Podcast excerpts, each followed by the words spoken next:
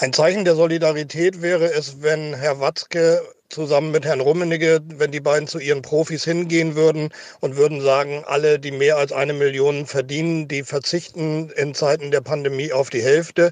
Da würde niemand verarmen. Alles bla bla bla ist das. Ihr müsst mal von eurem hohen Ross runterkommen. Was ihr euch immer alle einbildet, was wir alles, was für ein Fußball wir in Deutschland spielen müssen. Ah ja, Der Wechsel hatte sich abgezeichnet und er bringt zwei frische Leute, den Routiniersichter Ginzel und Neuzugang Schneider. Tippelt schon an der Seitenlinie, greift sich nochmal in die lange Mähne. Die beiden als Doppelspitze, ja, das passt. Slider! Slider! Ja! Fünf Sekunden auf dem Platz! Fünf Sekunden! Doppelspitze, der Fußball-Podcast. Das Original. Ja, herzlich willkommen zu einer neuen Ausgabe von Doppelspitze, der Fußball-Podcast.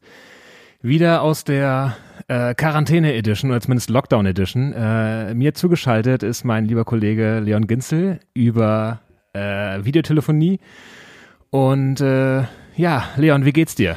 Zwei Tage oder einen Tag vor dem zweiten Lockdown Light. Ja, Henning, herzlichen, herzliche Grüße erstmal aus Karlshorst nach Friedrichshain ins äh, Studio Friedrichshain sozusagen. Ähm, mir geht es gut eigentlich. Ähm, es ist natürlich so, dass diese Woche sehr turbulent war, dass wir alle, glaube ich, ähm, ja auch noch ein bisschen erstmal wieder reinfinden müssen in diesen äh, neuen Modus, der jetzt ja wieder ansteht morgen, obwohl wir ja eigentlich schon den Modus kennen aus dem, aus dem Frühjahr, aus dem März, aus dem April und so. Aber glaube ich, das wird trotzdem nochmal wieder eine kleine Umstellung, logischerweise. Und dieser zweite Lockdown, er trifft natürlich auch wieder den Fußball. Wir haben eingangs schon einen Ton gehört von einem Interview, das wir auch noch geführt haben mit Gerd Thomas, ähm, einer der Stimmen hier aus dem Berliner Amateursport, aus dem Amateurfußball äh, vom FC Internationale aus Schöneberg. Äh, wir haben ja schon mal mit ihm gesprochen, auch im Zuge der Rassismusdiskussion und äh, haben diesmal auch wieder mit ihm gequatscht. Es geht um das Missverhältnis Profisport zum Amateurfußball.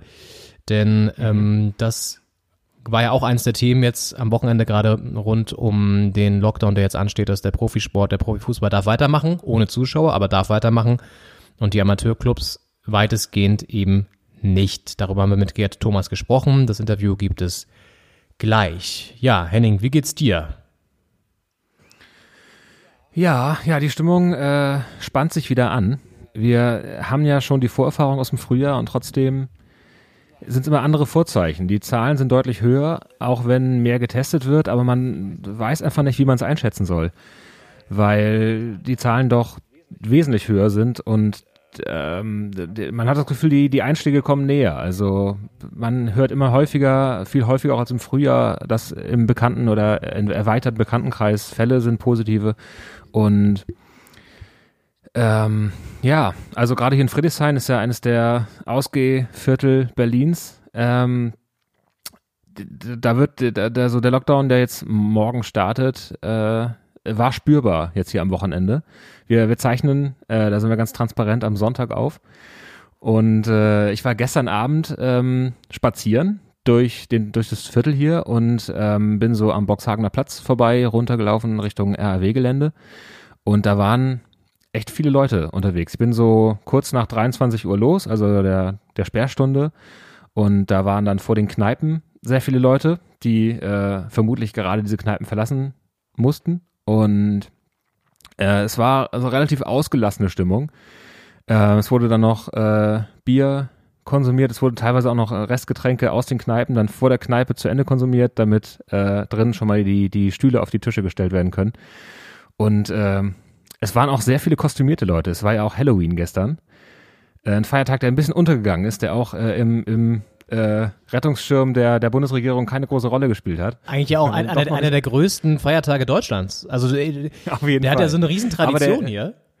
Ist noch nicht angekommen in der Mitte der Gesellschaft. Also es äh, haben ähm, noch nicht so viele Leute auf dem Schirm dass das auch stattfinden muss. Und die Frage ist jetzt, wie kann Weihnachten stattfinden, aber an Halloween hat wieder niemand gedacht. Das ist wirklich eine absolute Frechheit. Hat die, hat die ähm, Bild-Zeitung ja auch unter der Woche getitelt, äh, jetzt nehmen sie uns auch noch Halloween weg. Also das ist wirklich, also der, der Aufschrei ist groß und ähm, Ja, interessant, was du erzählst aus, aus Friedrichshain vom, vom RAW-Gelände oder rundherum auch.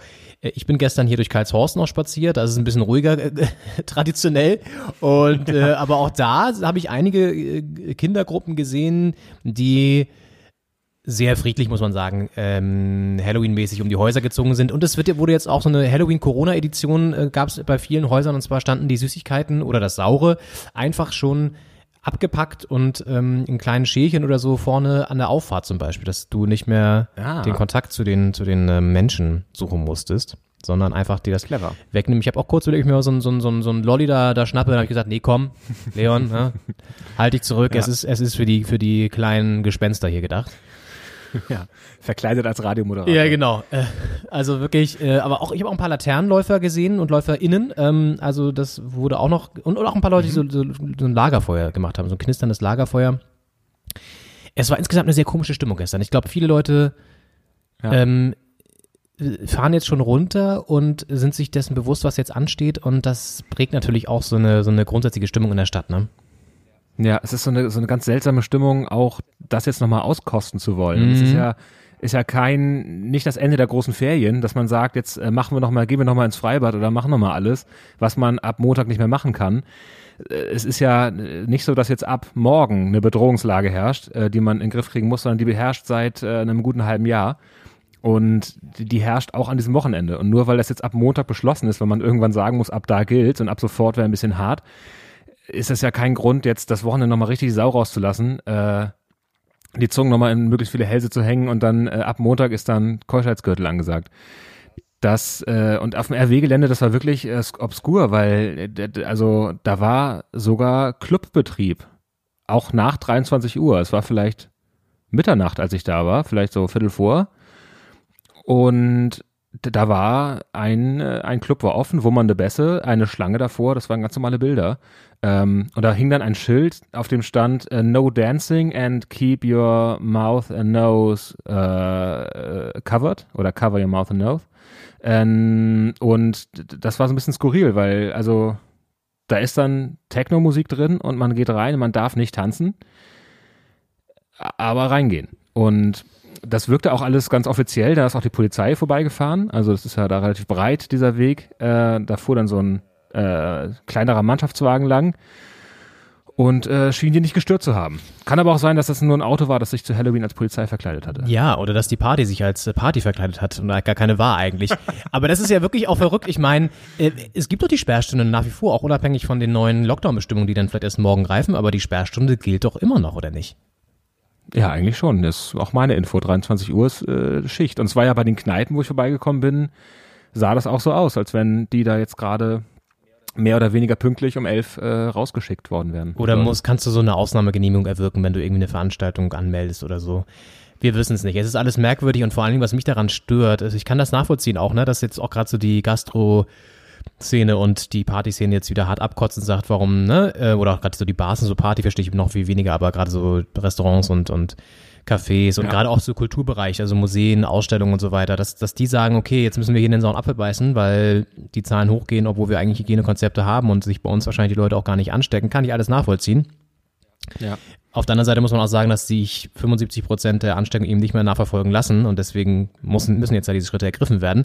Aber was ich absolut gar nicht verstehen kann, ist diese Mentalität zu sagen, naja, wieso, es ist doch noch alles erlaubt aktuell, also machen wir es jetzt auch nochmal. Und auch so diese, es gab ja auch irgendwie diesen Fall, das ist auch schon jetzt ein, zwei Wochen her, wo in Berlin irgendwie auch so eine Fetischparty ausgenommen wurde, hochgenommen wurde sozusagen, weil ähm, die eben auch aus dem Ruder gelaufen ist und auch nicht unbedingt ein Hygienekonzept hatte, angeblich ja schon, aber wo ich auch so denke, Leute, ihr feiert eine Fetischparty, wie soll das ein Hygienekonzept haben mit 300 Leuten oder so? Es ist einfach nicht die Zeit, jetzt so eine Partys zu feiern. Das ist das, was mich aufregt. Weißt du, diese, dieses so, ne, aber wir dürfen es doch, also machen wir es auch. Nee, scheiß drauf, ihr habt auch eine Ver Ver Verantwortung für die Gesellschaft. Nicht nur für Ja, euch ja. und euren ähm, Sextrieb, den ihr gerne auch weiterhin ausleben dürft, aber jetzt gerade vielleicht mal nicht. Pausiert doch einfach mal ein paar Monate und dann könnt ihr nächstes Jahr wieder rumbumsen. Also ich verstehe es nicht. Ja, das stimmt. Es geht ja auch um symbolischen Wert. Also, dass man nicht jetzt die, die, den Möglichkeitsrahmen äh, ausschöpft bis ans Ende, sondern dass man auch mal sagt, okay, wir akzeptieren jetzt diese Lage und wir, selbst wenn wir ein gutes Konzept haben und es wahrscheinlich oder unwahrscheinlich ist, dass sich viele anstecken äh, bei dieser Veranstaltung, äh, lassen wir es jetzt einfach mal auch als Zeichen, dass wir das ernst nehmen. nach innen und nach außen. Ja, total.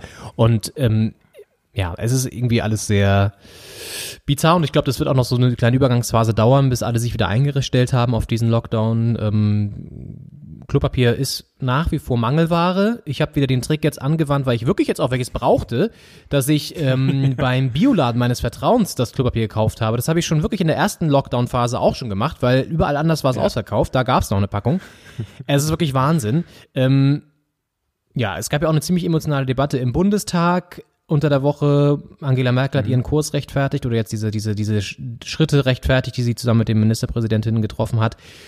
Sehr emotional geführt von allen Seiten auch und ähm, das zeigt natürlich auch so langsam bröckelt auch so dieser grundsätzliche Rückhalt, dieser, ähm, wo keiner mehr sozusagen das anzweifelt, gab es ja nie so wirklich, aber es gab ja schon immer ziemlich großen Rückhalt generell für die Schritte und das bröckelt jetzt so ein bisschen. Ja. Und ich denke auch, dass so ein dritter Lockdown, den wirst du nicht mehr durchsetzen können. Also zumindest nicht, wenn es nicht dramatische, dramatische Szenen gibt oder so. Und die wollen wir uns ja auch gar nicht alle wünschen, logischerweise.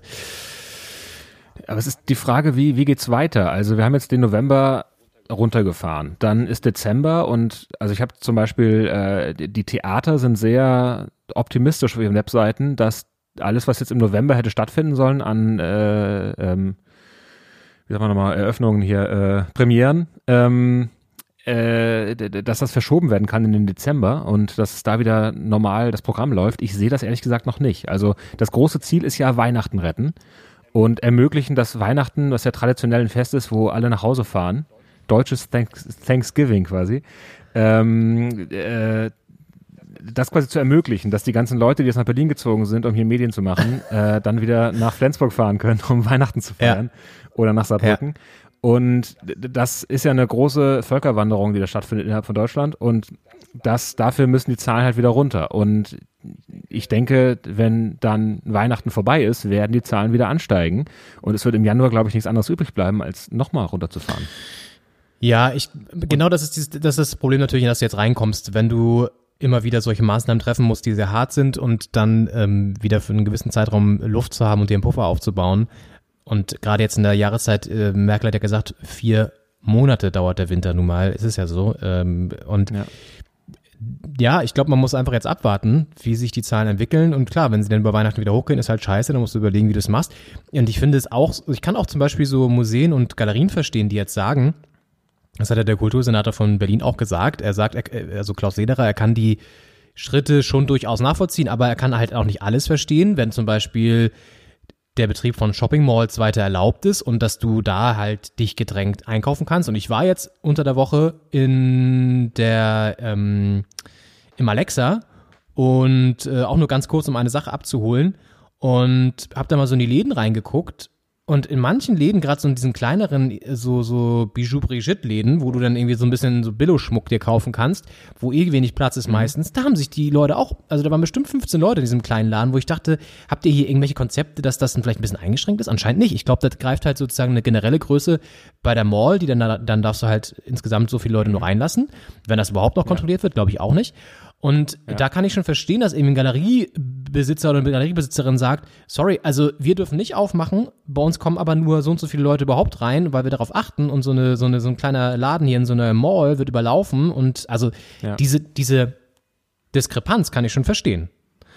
Ja, ähm, ja. ja, aber deine Frage, äh, ob das dann so weitergeht jetzt im, im Januar, hoffentlich nicht. Ich kann's, keiner kann es, glaube ich, richtig beantworten, weil dieses Virus sich auch nach wie vor nicht so verhält unbedingt, wie man das, also schon, wie man es prognostiziert. Herbst war ja angekündigt, zweite Welle von vielen ja. Expertinnen, aber dass es dann irgendwie so rapide hochgeht, hat ja nicht unbedingt jeder erwartet, auch nicht die, die wirklichen Experten oder wie auch immer. Es ist halt ja, wir müssen jetzt weiter damit ähm, umgehen.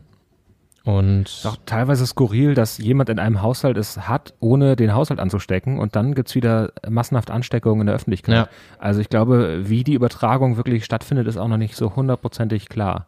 Ja. Das macht es natürlich auch schwierig, ähm, die genau richtigen Schritte einzuleiten, ja. weil man einfach sagen kann, okay, wenn man gar keinen Kontakt hat, überträgt es ja. nicht. Aber welche Kontakte jetzt besonders gefährlich sind, äh, weiß man, glaube ich, nicht genau. Da müssen wir noch mehr lernen, noch über das Virus. Richtig. Und ähm, wir wissen nicht mal, ob vielleicht sogar Ballkontakte im Fußball ansteckend sind, um mir mal so einen richtig schlechten Karlauer Ja. zu machen. Nein, aber äh, Da ist äh, Tiki-Taka natürlich dann tödlich. Tiki-Taka, ja, richtig. Ähm, äh, sollte man vielleicht äh, vermeiden, dann lieber so einen hohen, weiten Ball nach vorne, möglichst, äh, möglichst viele Ketten überspielen, ähm, viele Infektionsketten überspielen. Oh Gott, das sind ja hier Metaphern. Wahnsinn. Ähm, aber kommen wir mal wirklich Ja. auf den Fußball, weil du das auch ansprichst gerade, man weiß nicht, wie man sich ansteckt. Äh, Das hat den BVB, der Borussia Dortmund auch veranlasst, einen offenen Brief an seine Fans zu schreiben unter der Woche. Ne? Ja. Und die Maßnahmen, die jetzt getroffen wurden von der Bundesregierung und den Ländern nochmal durchaus auch zu kritisieren. Ich zitiere mal kurz aus einem offenen Brief. Ähm, und zwar schreibt der BVB, Zitat, uns trifft diese Entscheidung hart, vor allem emotional, weil wir beim BVB auch für euch Fans Fußball spielen, aber auch argumentativ, weil wir über ein von Experten entwickeltes, aufwendiges und sogar von Kommunen und Gesundheitsämtern, bla bla bla, Hygienekonzept verfügen. In unseren Stadien war jeder Zuschauer diszipliniert, es hat sich an der frischen Luft niemand angesteckt. Der Profifußball ist nachweislich kein Treiber der Pandemie. Und ehrlich gesagt sieht das auch niemand anders. Gerade vor diesem Hintergrund ist es schwierig zu akzeptieren, dass Fakten nicht zählen. Sagt Borussia Dortmund, Zitat Ende in diesem offenen Brief an seine Fans. So, dieser offene Brief hat für reichlich Diskussion gesorgt unter der Woche und wir haben eine der Stimmen aus dem Berliner Amateurfußball ans Mikrofon geholt und mit ihm drüber gesprochen. Gerd Thomas vom FC Internationale aus Berlin-Schöneberg, wie denn seine Sichtweise auf das Ganze ist. Und ähm, ich habe ihn gefragt, als erstes einleitend, was ihm aktuell an diesem Brief, aber auch an der Situation generell im Sport, im Fußball am meisten irritiert. Zunächst finde ich es bemerkenswert, wer alles so festlegt, was denn die Fakten sind. Dass also der BVB-Vorstand äh, weiß, was die wirklichen Fakten sind in Sachen Pandemie, das finde ich schon relativ bemerkenswert. Ja, es ist ja äh, das klassisch Schwierige mit den Fakten, die ja auch in Zeiten von Fake News und, und allem hat man das Gefühl, es kommt viel mehr auf Meinungen an als auf, auf tatsächliche Befunde. Und ist gerade natürlich in so einer Phase, wo wir eben noch lernen müssen, weil wir quasi live versuchen, so eine Pandemie in den Griff zu kriegen. Ähm, das, natürlich auch von aus renommiertem Hause, Robert Koch Institut, äh, Charité, ähm, nicht 100% über Jahrzehnte evidente Fakten, wissenschaftliche Fakten geliefert werden können, sondern ja, ähm, Einschätzungen. Und so gut die auch sein mögen, es ist immer schwierig. Und äh, dann schlägt der BVB damit in so eine Kerbe. Ähm, wie hast du den Gerd Thomas erlebt in dem äh, Gespräch? Na, man merkt natürlich schon auch, dass der Amateurbereich angegriffen sich fühlt, auch von Seiten des BVBs, ähm, weil ja, diese Behauptungen, die da auch aufgestellt werden, erstmal auch aus einer Position passieren, die natürlich sehr luxuriös ist. Ne? Also Profisport, Profifußball, Dortmund darf weiterspielen ohne Fans, aber hat natürlich ganz andere Einnahmequellen, nämlich Fernsehgelder, Sponsoreinnahmen, die die Amateurclubs halt einfach alle nicht haben. So und dass man dann irgendwie ja äh, durchaus auch wütend reagiert, wenn man sowas hört, kann ich total nachvollziehen. Und ähm, im Endeffekt, wenn du auch sagst, das mit den Fakten, das fand ich unter der Woche auch in der Bundestagsdebatte sehr interessant, was äh, Angela Merkel da gesagt hat. Sie meinte auch, wir müssen ganz klar unterscheiden und auch aufpassen, dass wir ähm, eben diesen Verschwörungsmythen, die da irgendwie entstehen und diesen Fake News nicht zu viel Raum geben, auch in den Medien ja teilweise, Stichwort Bildzeitung, die irgendwelche Studien da angreifen von, von Christian Drosten und so weiter, weil da natürlich eine Stimmung entsteht, die eben irgendwann auch sozusagen ja, Fakten in Frage stellt oder einfach sozusagen so eine, so eine Halbwahrheiten sich aufbaut, nur um eine Rechtfertigung zu erzielen, weitermachen zu können, so wie beim BVB ja auch, weil es ist ja nach wie vor nicht bewiesen, die können ja nicht sich hinstellen und sagen, bei uns hat sich keiner angesteckt, das weiß halt keiner. So, das kannst du halt irgendwann nicht mehr nachverfolgen. Kann ja durchaus sein, dass sich beim BVB-Spiel jemand angesteckt hat, so, aber du kannst es eben nicht mehr ganz klar beweisen, so, und darauf irgendwie jetzt sich zu berufen, ist halt echt billig, zumal sie eben aus einer ganz anderen Situation argumentieren. Und das war auch meine, meine nächste Frage an Gerd Thomas, ähm, um den Blick mal sozusagen auf den Amateurbereich zu werfen. Was macht denn der Amateurbereich eigentlich in Sachen Corona? Und das war sehr spannend, was er da gesagt hat. Wir Amateurvereine haben sogar angeboten, dass wir ohne Kabinen und ohne Duschen trainieren würden. Aber selbst das durften wir nicht und das müssen wir auch akzeptieren. Wir haben hier in Berlin immerhin durchsetzen können, dass Kinder bis zwölf Jahre noch trainieren können. Aber ähm, warum sollte für die Profis etwas anderes gelten als für die Amateure? Die Profis äh, erhalten jetzt hier seit vielen Monaten schon irgendwelche Sonder Sonderwünsche äh, erfüllt und ähm, ja, ich, aus Sicht der Amateure ist dieses Jammern schwer zu ertragen. Ja, Training ohne Duschen ist, ein, ist auch ein schöner Sendungstitel vielleicht. Äh, können wir im Hinterkopf behalten. Ähm, ja, das ist äh, natürlich wirklich schwer nachzuvollziehen, dass da mit zweierlei Maß gemessen wird, gerade dass quasi denen unter die Arme gegriffen wird, die eh über die höheren Mittel verfügen. Also in der Soziologie gibt es den Matthäus-Effekt, den sogenannten. Äh, wer hat, dem wird gegeben. Also dass äh, Erfolg weiteren Erfolg äh, generiert. Und das ist hier auch ein bisschen der Fall, weil diejenigen, die quasi Erfolg haben, erfolgreich sind mit dem Fußball und auch Geld einnehmen damit und generieren, ähm, die, die kriegen jetzt die Unterstützung, die den anderen verwehrt bleibt. Ja, und wir haben ja letzte Woche auch schon drüber gesprochen. Es ist ja nicht so, dass jetzt der Fußball komplett Corona-Fall losbliebe, sondern es gibt ja ziemlich viele Corona-Fälle. Allein jetzt in der dritten Liga wurden wieder zwei Spiele abgesagt am Wochenende. So, in, in der Bundesliga werden die halt abgesagt, die Spiele, aber die werden halt dann werden die Spieler isoliert und müssen in Quarantäne. So, aber es gibt halt die Fälle und eben nicht ja. so wenig. Ne? Ähm, Im Sport generell äh, gibt's ja, das, Henning, das hast du auch noch ein Beispiel aus dem Handball. Ja. Äh, da hat mich die SG Flensburg-Handewitt, unser Heimathandballverein, hat da gestern Abend äh, beim Bergischen HC gespielt und äh, auch gewonnen aufgrund einer großartigen Torwartleistung von Benjamin Buric ähm, der danach im Interview bei Sky äh, ungewöhnlich deutlich äh, darüber gesprochen hat. Er wurde gefragt ähm, vor dem äh, Länderspiel seiner Nationalmannschaft gegen, gegen Deutschland, das ansteht, ähm, wie das mit den äh, Corona-Fällen äh, ist. Und er meint, die hätten eine WhatsApp-Gruppe im Team und da hätten sich jetzt zehn Spieler abgemeldet. Und wenn die jetzt wirklich alle, also aufgrund von Corona, und wenn die jetzt wirklich alle nicht kommen könnten, äh, sei es jetzt, weil sie positiv getestet wurden oder weil sie in Quarantäne müssen, äh, dann könnte das eigentlich gar nicht stattfinden, aber das müsste man abwarten. Und wenn man Fußballinterviews kennt, wo da sofort auf die anderen Zustell zu, zuständigen äh, Quellen quasi verwiesen worden wäre und gar keine Aussage getroffen worden wäre, dann äh, war das ein sehr freimütiges Interview. Es ist im Handball ja alles ein bisschen lockerer gefühlt. Ähm, aber das, das zeigt, dass äh, die Sportarten dann nicht sicher vor sind. Und ähm, auch im, im Fußball ist es ja eigentlich ein großes Glück, in Anführungsstrichen, dass, äh, wenn es da bei einzelnen Fällen bleibt, die man dann in Quarantäne schicken kann, äh, und dann wird das ganze Team getestet und wenn es da keinen positiven Fall gibt, dann äh, ist das in Ordnung und wird das so akzeptiert. Aber es kann ja immer sein, dass bevor der erste Fall äh, ähm, ähm, bevor man den bemerkt, dass der schon gestreut haben kann im Team. Und wenn man dann plötzlich äh, fünf oder sechs oder zehn Fälle in einem Team hätte, dann wäre die ganze Bundesliga in Gefahr. Ja, und es ist halt wirklich, es zeigt ja einfach generell, wo die Prämissen liegen. Es geht einfach darum, dass man weiterspielen muss um jeden Preis, um eben den Cashflow weiter am Laufen zu halten, um es mal so ein bisschen wirtschaftswissenschaftlich äh, eklig auszudrücken, aber so ist es ja. Und wie du, wenn du das erzählst mit Buric, ähm, der für Serbien spielt, ne, äh, wenn man das irgendwie hört, dass da irgendwie zehn Leute aus der serbischen Nationalmannschaft offenbar, wissen wir jetzt natürlich nicht gesichert, weil er das auch nur aus so einer WhatsApp-Gruppe zitiert, so, aber kann man schon dem Glauben schenken, denke ich. Dann sind das schon irgendwie Ausmaße, wo man sich auch den Kopf fasst und denkt, ja, geil, dass ihr dann aber hier alle irgendwie so den Betrieb aufrechterhalten müsst, irgendwie auch und das irgendwie macht, ne?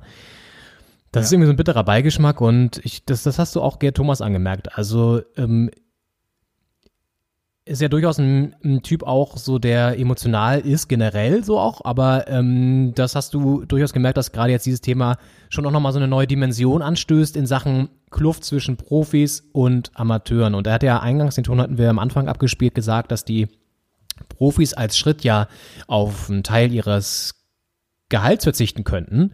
Und ähm, da wäre die Frage, wo er auch eine Idee hätte, wohin dieses Geld, auf das sie dann verzichten, fließen könnte. Hören wir uns das auch nochmal an. Dieses Geld, was gespart wird, das könnte man dann für verschiedene Zwecke ausgeben, sei es zur Unterstützung der Unternehmen in den Stadien, die keine Einnahmen haben, sei es aber auch zur Unterstützung der Amateure. Aber in den letzten Jahren nicht allzu viel mitbekommen davon, dass die Profis sich mit den Amateuren solidarisch gezeigt hätten. Ja, das ist eine, eine mangelnde Solidarität. Äh von der er da spricht, die ja wahrscheinlich äh, auch in weiten Teilen so wahrgenommen wird.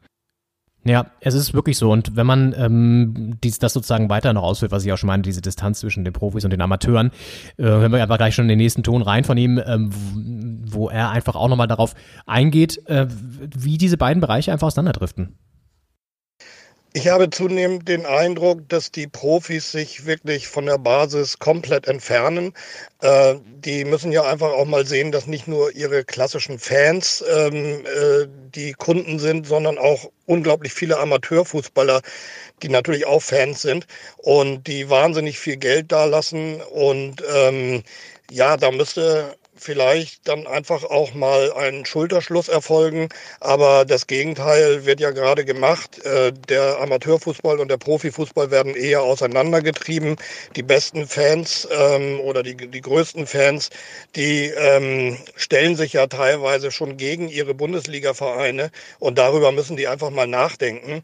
Aber äh, ich bin da nicht sehr optimistisch. Das wird weiter auseinandergehen und vielleicht platzt irgendwann die Blase. Im Moment ist das noch nicht zu erkennen. Und machen wir uns nichts vor. Am Ende geht es um Profitmaximierung und das ist äh, das hauptsächliche Ziel, was dort verfolgt wird. Das ist natürlich ein sehr düsteres Bild, das er da zeichnet, dass die Profit- und Gewinnmaximierung quasi vor allem äh, über allem steht und äh, dass langfristig die Ver Verbindung zwischen den Profis und den Fans und auch den Amateuren äh, gar keine Chance hat, dagegen zu bestehen. Und es äh, wirkt auch so, als wenn das gar nicht so sehr an den Profis selbst liegt, sondern eher an den Strukturen, in denen die allen gefangen sind. Ähm, dass man jetzt, äh, man hat so exaltierte Spieler äh, wie äh, Mbappé oder, äh, oder Cristiano Ronaldo, Messi vor Augen, die ja auch eine Marke werden, äh, da sehr von profitieren. Ähm, aber wahrscheinlich gibt's auf, auf anderen Ebenen auch Spieler, die da viel mehr Interesse hätten, dass es eine lebendige Fankultur gibt und dass die Fans integriert sind in den Vereinen, dass auch die Amateure integriert sind. Ähm, wahrscheinlich haben die gar keine Chance dagegen anzugehen, weil es einfach auch in der, weil sie in der Mühle auch gefangen sind. Im Endeffekt musst du natürlich irgendwann mal von außen in diesem Bereich, wenn du was ändern möchtest, glaube ich, eingreifen, also politisch dann auch. Das ist ja das gleiche, der gleiche Effekt, auch wenn wir über Großkonzerne wie jetzt Amazon oder, oder Alphabet, Schrägstrich Google und so weiter sprechen, die ja in der Krise auch extrem profitieren, enorme Gewinne einfahren und äh, wo sich dieser Markt, diese Marktmacht einfach noch viel, viel stärker zentriert auf einzelne wenige Konzerne, da kannst du im Endeffekt wahrscheinlich auch einfach gar nicht mehr innerhalb dieses Surroundings sozusagen eingreifen, sondern da musst du schon von außen irgendwas machen. Und das ist wahrscheinlich auch das, wenn man was ändern möchte im Fußball, wenn man diese, diese Kluft irgendwann schließen möchte, dann musst du, glaube ich, Regeln aufstellen, die natürlich den großen Clubs nicht gefallen werden, aber wo du eine Umverteilung erreichst von Geldern, die dann eben auch den kleineren Vereinen zugutekommen. Und anders kannst du es, glaube ich, nicht schaffen. Und das ist ja das, was er auch so ein bisschen mhm. jetzt mit dem, mit dem Gehaltsverzicht anregt. Ähm, klar, das ist natürlich eine ziemliche Revolution. So ein bisschen wird es ja auch schon versucht durch die Begrenzung von Spielergehältern. Ja. Ob das kommt, ist ja eh, steht eh in den Sternen, aber und es haben ja auch, muss man auch mal zugute halten, so Profis wie Kimmich und äh, Goretzka ja auch schon mit ihren Initiativen so ein bisschen versucht. Die haben ja auch ne, irgendwie während Corona was, was auf die Beine gestellt. Aber das sind halt wirklich einzelne kleine Momente. Es gibt diese Initiative, wo Spieler ein Prozent ihres Gehalts äh, spenden, Common Goals. Das ist cool, das gibt es, wo sich noch viel zu wenig Leute beteiligen, viel zu wenig Profis beteiligen. Ja, und das ist im Endeffekt natürlich auch Problem der Strukturen, du hast es angesprochen, und das wäre die letzte Frage an Gerd Thomas auch. Was macht eigentlich der DFB? Was macht der große Ver Verband in Deutschland im Bereich Fußball? Und da hören wir uns nochmal seine Antwort an. Das Gegenteil ist der Fall. Inzwischen haben die Profis sich den DFB ja auch weitgehend unter den Nagel gerissen und man kann eigentlich nur darauf warten, wann sie danach rufen, dass sie auch Einnahmen von den Länderspielen und von den Pokalwettbewerben bekommen. Und äh, das würde dann noch mehr zulasten der Amateure gehen. Das würde Herrn Watzke mit Sicherheit nicht interessieren.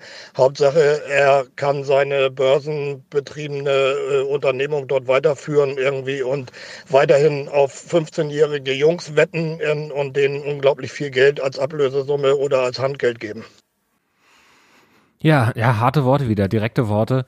Ähm, auch in Richtung Jugendausbildung, das ist ja auch neben den Amateuren und den Fans nochmal ein, ein extra Feld, die, die Nachwuchsabteilung, in denen ja auch enorm viele Spieler in sehr jungen Jahren schon aufgenommen und, und als Talent und kommender Star angepriesen werden wo auch schon viel Geld fließt, viel mehr als man, als, als vor 20 Jahren noch für Jugendspieler.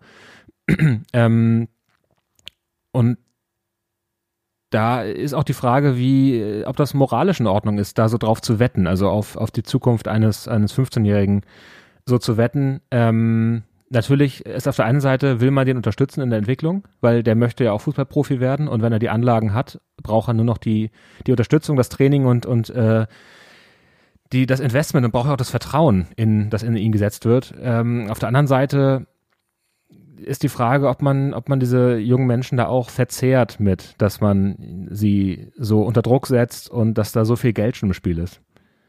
Ja, wenn du siehst, wie Jungen, die jetzt teilweise auch in die Profimannschaften vorstoßen, das wird ja immer, wird ja immer jünger, auch Ansu Fati ähm, bei Dortmund, äh, Mukoko, die jetzt ja irgendwie, da, der wird ja auch bald in die erste Mannschaft auf, steigen so. Ähm, die werden immer jünger und es ist halt die Frage, wie du die dann ähm, überhaupt noch auch sozusagen einer, einer ordentlichen menschlichen Ent Entwicklung überhaupt ähm, offen lässt, sozusagen, dass sie diese so eine normale Entwicklung nehmen können. Also es geht ja auch irgendwie um, um, um, um Menschen nach wie vor und nicht nur um, um eben um äh, Kapital, um Investmentobjekte. Äh, mhm. So wird das halt von vielen ja. gesehen. Also das ist ja auch ein Thema gewesen bei den ganzen Enthüllungen rund um die Football Leagues dass eben schon super früh irgendwelche Optionen abgeschlossen werden auf, auf Spieler, so Transferoptionen, äh, wo dann eben prozentual daran verdient wird, wenn sie weiter wechseln. Also es ist alles sehr pervers, was da, was da abgeht. Und ähm, ich erinnere mich daran, beim ersten Lockdown gab es ja die Riesendiskussion, was ändert sich im Fußball? Wird das jetzt alles hier irgendwie ähm, die, das, die, die große Zäsur und alles wird äh, umgeschmissen und so? Und ganz ehrlich,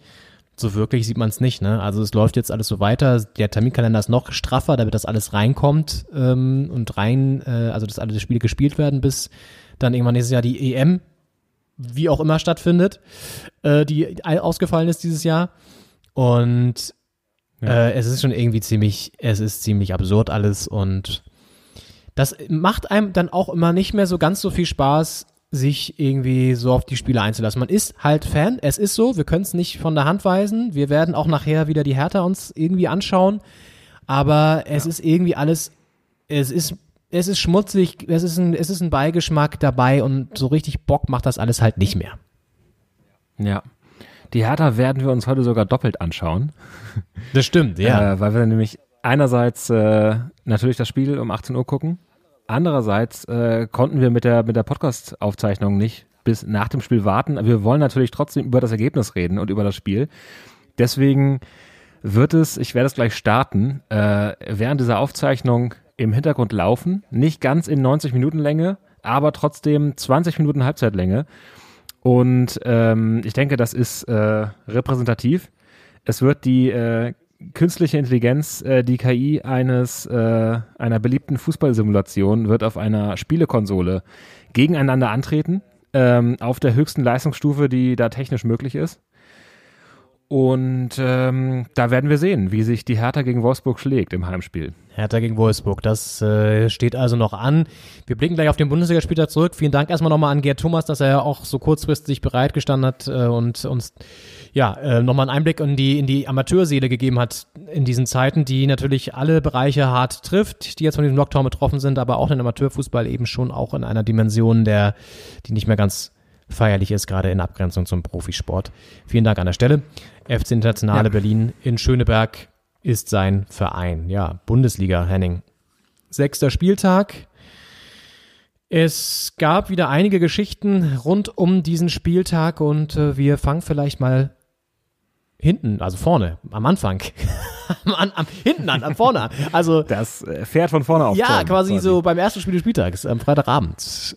Ähm, ja, War ja schon ein, ein Knaller.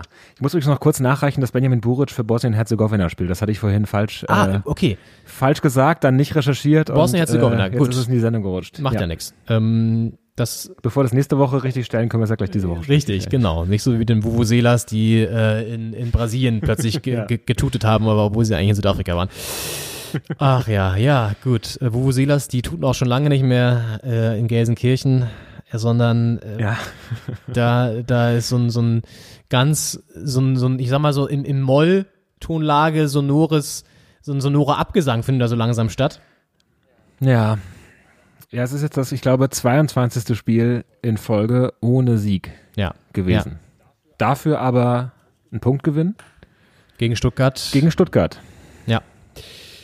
Ein aufstrebender Aufsteiger hat die Hertha, Hertha haben sie geschlagen, äh, sehr guten Saisonstart hingelegt und jetzt hat Schalke da einen Punkt errungen, muss man fast so sagen. Richtig, in der Arena auf Schalke 1 zu 1 gespielt, war ja sogar in Führung, dann den Ausgleich Ja. kassiert Elfmeter Gonzales und dann irgendwie noch Glück Ja. gehabt hinten raus, dass sie nicht doch wieder verloren haben, beziehungsweise Ja. dann selber noch eine Chance gehabt. Also alles so ein bisschen lucky wieder und Manuel Baum, dieser, der neue Trainer von Schalke, der jetzt ja auch seit zwei, drei Spielen in, im Amt ist, der wirkt auch so ein bisschen ratlos. Ähm, Ja. So wie Jan Moritz Lichte von Mainz 05, der auch immer so ein bisschen ziemlich traurig bedröppelt nach den Spielen dasteht und auch nicht mehr weiß, was er sagen soll, weil es auch eine Scheißsituation ist natürlich, wenn du nicht gewinnst. Ja. Ja. Aber Schalke ist wirklich jetzt ähm, seit 22 Spielen sieglos, du hast es gesagt, und es ist eine veritable Krise. Und sie können sich. Ja, Manuel Baum Ja, coacht sehr aktiv. Also das ist einer der aktivsten Coaches der Bundesliga, würde ich sagen. Der äh, brüllt da sehr viel. Man hört es ja aktuell auch sehr gut, weil die äh, Mikrofone da sind am Spielfeldrand und da, die Fans sind sehr leise aktuell, muss man sagen. Und äh, da hört man immer, was er sagt. Und äh, bei Sky wurde sogar äh, mitgezählt, eine Strichliste geführt mit den beliebtesten äh, Aussagen, die er so tätigt und gezählt, wie oft er das sagt. Und es waren sehr hohe Zahlen. Äh, Sehr, äh, oben mit dabei ist zum Beispiel Mitte zu, zweite Bälle, äh, raus. Also raus! Wirklich, der, der leidet damit. Ja. Der wünscht sich, er hätte den Controller in der Hand und könnte da mal eingreifen. Ähm, also der ist, ist sehr aktiv dabei, aber er guckt dabei sehr ratlos, das stimmt. Ja. Äh, hast du eigentlich das Spiel schon gestartet, Hertha Wolfsburg? Oder Ich könnte sollen wir das schon mal starten? Weil wenn wir das, wer weiß, ob wir das dann zeitlich noch reinkriegen überhaupt. Ich meine, ich kann mir vorstellen, dass wir schon noch ein bisschen quatschen, aber you never know. Ähm, kurz zum weiteren Ablauf in dieser Folge, das ist ja auch noch äh, spannend. Doppelspitze der Fußball-Podcast. Wir haben uns heute einiges vorgenommen. Wirklich einiges. Da steht einiges auf dem Zettel. Wir reden jetzt gleich noch über den restlichen sechsten Bundesligaspieltag. Wer da noch so von außen äh, von der Seitenlinie reingebrüllt hat. Dann geht's natürlich auch nochmal darum, zweite Liga, dritte Liga, wie ist da die Lage? Ganz kurz. Es gibt eine Anekdote aus dem Ausland, passend zu einem ganz großen, der diese Woche von uns gegangen ist, nämlich Sir Sean Connery. Da gibt es eine Anekdote, äh, die wir erzählen können. Und ganz zum Schluss gibt es noch wieder unser Highlight, ein Spiel. Was macht denn der eigentlich? Habe ich für Henning vorbereitet. Bin ich sehr gespannt. Ja, da bist du nicht nur gespannt, da hast du auch schon ein bisschen Schiss, glaube ich, oder? Dass du den Spieler, letztes Mal hast du es aber geschafft. Es war, es war knapp, aber es hat dann noch geklappt. Diesmal um eine, dem letzten diesmal Tipp. geht's um eine Legende. Eine richtige Legende. Okay. Ja. Die du auch kennst. Mehmet Scholl. Äh, genau, Mehmet Scholl. Hab ich aber mal reingenommen. Will ich schon mal einloggen. Ähm, ja. Nee, nee, das äh, es wird schön, wird schön. Also was macht denn der eigentlich nachher auch noch? Also wir haben wirklich uns heute einiges für euch vorbereitet. Für euch in diesen harten Lockdown-Zeiten, in diesem Lockdown Light. Hertha spielt ein 4-2-3-1. Ist gerade eingeblendet worden. Spannend. Und das läuft jetzt wirklich mit. Du halt uns bitte zwischendurch immer auf dem Laufenden, wenn ein Tor fällt. Ähm, schalten Ja. wir mal, schalten wir live zu dir. Äh, das ist auch wirklich multimedial heute und mul also viele Ebenen, nicht nur eine Meta-Ebene, die wir sowieso mal drin haben, sondern diesmal auch eine FIFA-Ebene. Es ist Wahnsinn. Ja, Auch, auch Wolfsburg mit einem 4-2-3-1. Äh, mit John Anthony Brooks in der Innenverteidigung. Da kehrt er ins Olympiastadion zurück. stark. Bruno Labbadia auch gegen seinen Ex-Verein. Also das sind heute wieder viele Geschichten, die da Oh erzählt ja. werden können. Oh ja. Ich gehe nach wie vor davon aus, dass wir es gewinnen heute Abend. Mal gucken. Wir lassen den Test durchlaufen danach. Ich, ich tippe einfach das, was da Ja, rauskommt. klar, du machst es dir wieder, du machst es dir wieder einfach. Ähm, gut, ich tippe mal, ähm, dass Köln gestern Anstoß. gegen Bayern verloren hat, 1 zu 2. Das wäre mein Tipp für diesen, Oh. für diesen Spieltag. Ja, nächstes Spiel, also das, das wir kurz besprechen wollen. Köln verliert zu Hause gegen die Bayern ganz knapp 1 zu 2 und es war eine hakelige äh, Ge- Angelegenheit für die Bayern, die ohne ihren Goalgetter Robert Lewandowski ähm, den Fußballer des Jahres aus Europa angetreten ist, um den mal zu schonen, dem mal so ein Päuschen zu geben. Ja. Ja, wir haben letzte Woche ja noch äh, drüber gemutmaßt, wer den ersetzen könnte, dass er sich eigentlich unersetzbar gemacht hat. Und verletzt ist er selten, aber geschont werden muss er natürlich manchmal, gerade jetzt, wo gefühlt jede Woche eine englische Woche ist. Und ähm, da sah das bei den Bayern ganz schön mau aus. Es war zwar Choupo-Moting äh, in der Startaufstellung, später durch Zirkze ersetzt, dass ja eigentlich auch äh, gu gute Leute sind, aber irgendwie hat der FC Bayern die PS nicht so auf die Straße gebracht. Ja, ich glaube, die haben wirklich auch daran mitzukämpfen, dass sie jetzt ein heftiges Programm haben. Aber es war sehr lucky. Der Elfmeter äh, soll wohl auch sehr umstritten gewesen sein. Ich habe die Situation leider nicht wirklich gesehen, aber du, Henning, hast einen Blick drauf geworfen. Ja, ich habe es geguckt gestern und es war, äh, ähm, ja, es war ein Handelfmeter und da kann man eigentlich immer streiten. Ähm, der bei Schalke äh, zum 1-1 war sehr klar, da war der Arm von Sané doch sehr draußen. Äh, jetzt äh, bei Köln aus ziemlich kurzer Distanz angeköpft im Strafraum und die Hand war ausgestreckt. Er zieht sie dann zurück an den Körper und der Ball berührt den Arm in diesem Zurückziehen äh, ganz leicht, touchiert ihn. Äh, Videoschiedsrichter hatten nicht eingegriffen. Anscheinend war es keine klare Fehlentscheidung. Ähm, aber es war auf jeden Fall eine sehr, sehr harte Entscheidung gegen Köln. Dann zum 1-0 Thomas Müller dann äh, sehr souverän verwandelt. Und ja, vor der Pause äh, hat Köln noch einmal gepennt. Gnabry kommt wirklich in, im Schneckentempo an Richtung Strafraum und dann gibt's doch die Lücke, ein Wackler und der zielt den, zieht den wunderschön ins lange Eck. Ähm, das ist natürlich schlecht verteidigt gewesen. Dann geht's mit 0-2 in die Pause und das ist dann natürlich ein Pfund für die zweite Halbzeit. Wo Köln dann ja sogar noch mal rankommt mit einem lucky abgefälschten Schuss sozusagen. Was ich ganz spitzig Ja, fand äh, in, der, in, der, in, der, in der Kölner, äh, ich weiß gar nicht, wer ist der Stadion aktuell, ich, äh, im Rhein, Rhein- Rhein-Energiestadion, das Rhein-Energiestadion, Ja. ähm, dass aufgrund der fehlenden Zuschauer haben sich da ganz andere Gesellen plötzlich plötzlich ähm, eingenistet sozusagen. Es saßen wirklich Ja. so an die 30, 40 Krähen auf dem Stadiondach, auf diesen Trägern, die darüber laufen in Köln und haben sich das Spiel angeguckt. Ja, ist natürlich keine Einnahmequelle, aber äh, trotzdem schön, dass man nicht vor, also gut vor leeren Rängen schon, aber nicht in ganz leerem Haus spielen muss. Das ist die Frage, haben die Eintritt bezahlt? Vielleicht müssen die so, so, so Krähen, Krähentaler abdrücken oder so. Ein Krähentaler an den ersten FC Köln. Obwohl da ist ja alles immer so heimlich, da wird, komm, lass die Krähe rein. Lass die Krähe gucken, das ist, das ist doch nicht okay. Nee, komm, wir machen Ja. da jetzt auch, lass das, lass das machen, komm, das ist doch okay. Genau, wolle, wolle, man, wolle man sie reinlassen, fragt ja, man sich genau. Lassen wir die Krähe im, Ja. im Stadion. Gibt doch diesen berühmten Song auch. Ähm, ja, hat ihnen alles nichts genützt, die Krähen auch nicht. Ähm, ganz knapp am Ende doch noch verloren, obwohl sie nochmal wirklich auch die Chancen hatten, so Halbchancen zumindest zum Ausgleich. Die Bayern zittern sich ins Ziel, gewinnen 2 zu 1. Und wie steht's bei unserer Simulation, Henning? Es äh, sind acht Minuten gespielt und es steht äh, 0 zu 0. Ah, spannend. Das ist wirklich spannend. Jetzt gerade äh, Toussaint hat den Ball, die, also die bleiben besser im Ball als die echte Hertha, aber natürlich sind die Dribbelbewegungen führen manchmal so ein bisschen ins Leere. Es ist halt doch, der Computer spielt das alles ein bisschen anders, als man das als Mensch machen würde. Ich sehe dich da jetzt auch schon gleich irgendwann so wütend aufspringen, irgendwie den Controller nehmen und dann so eingreifen ins Spiel, weil Hertha dann irgendwie hinten liegt oder irgendwie das Spiel so richtig komisch simuliert wird und dann bist, du- wirst du so richtig aggressiv. Ich kann dich dann gar nicht mehr abhalten, mache hier alles kommt alleine weiter, sehe nur, wie du den Controller in den Bildschirm schmeißt und so. Und das dann, du, irgendwann verwechselst du das auch und denkst sozusagen, dass das richtige Spiel schon ist, was gespielt wird und dass du darauf Einfluss nehmen kannst. Und dann bist du völlig in so einer anderen Ebene. Verrückt. Es sieht alles so echt aus, so täuschend echt, das könnte, könnte passieren. Jetzt äh, Lecky auf Außen, würde ich freuen, dass er hier spielt. Ach, schön, Lecky, klar. Einer, Lecky, unserer, einer unserer besten. In der Mitte, Cordoba, ja, läuft wieder zurück Richtung Mittellinie. Ist ja heute übrigens mal ganz interessant, wen er spielen lassen wird, weil ähm, gut, Beckerek ist wahrscheinlich wieder fit, dann wird er ihn über rechts spielen lassen. Äh, Es ist ja die Frage, ob Gunduzi, Guendouzi, Ja, schon wieder äh, fit, also im Sinne von äh, virenfrei. Naja, er ist. kann spielen wahrscheinlich. Die Frage ist aber sogar von Anfang an startet. Da fand ich übrigens. Wäre mal spannend. Ja, da fand ich übrigens ganz geil. Ähm, Habe ich ein Interview gelesen oder so, so auch so, so äh, Interviewfetzen.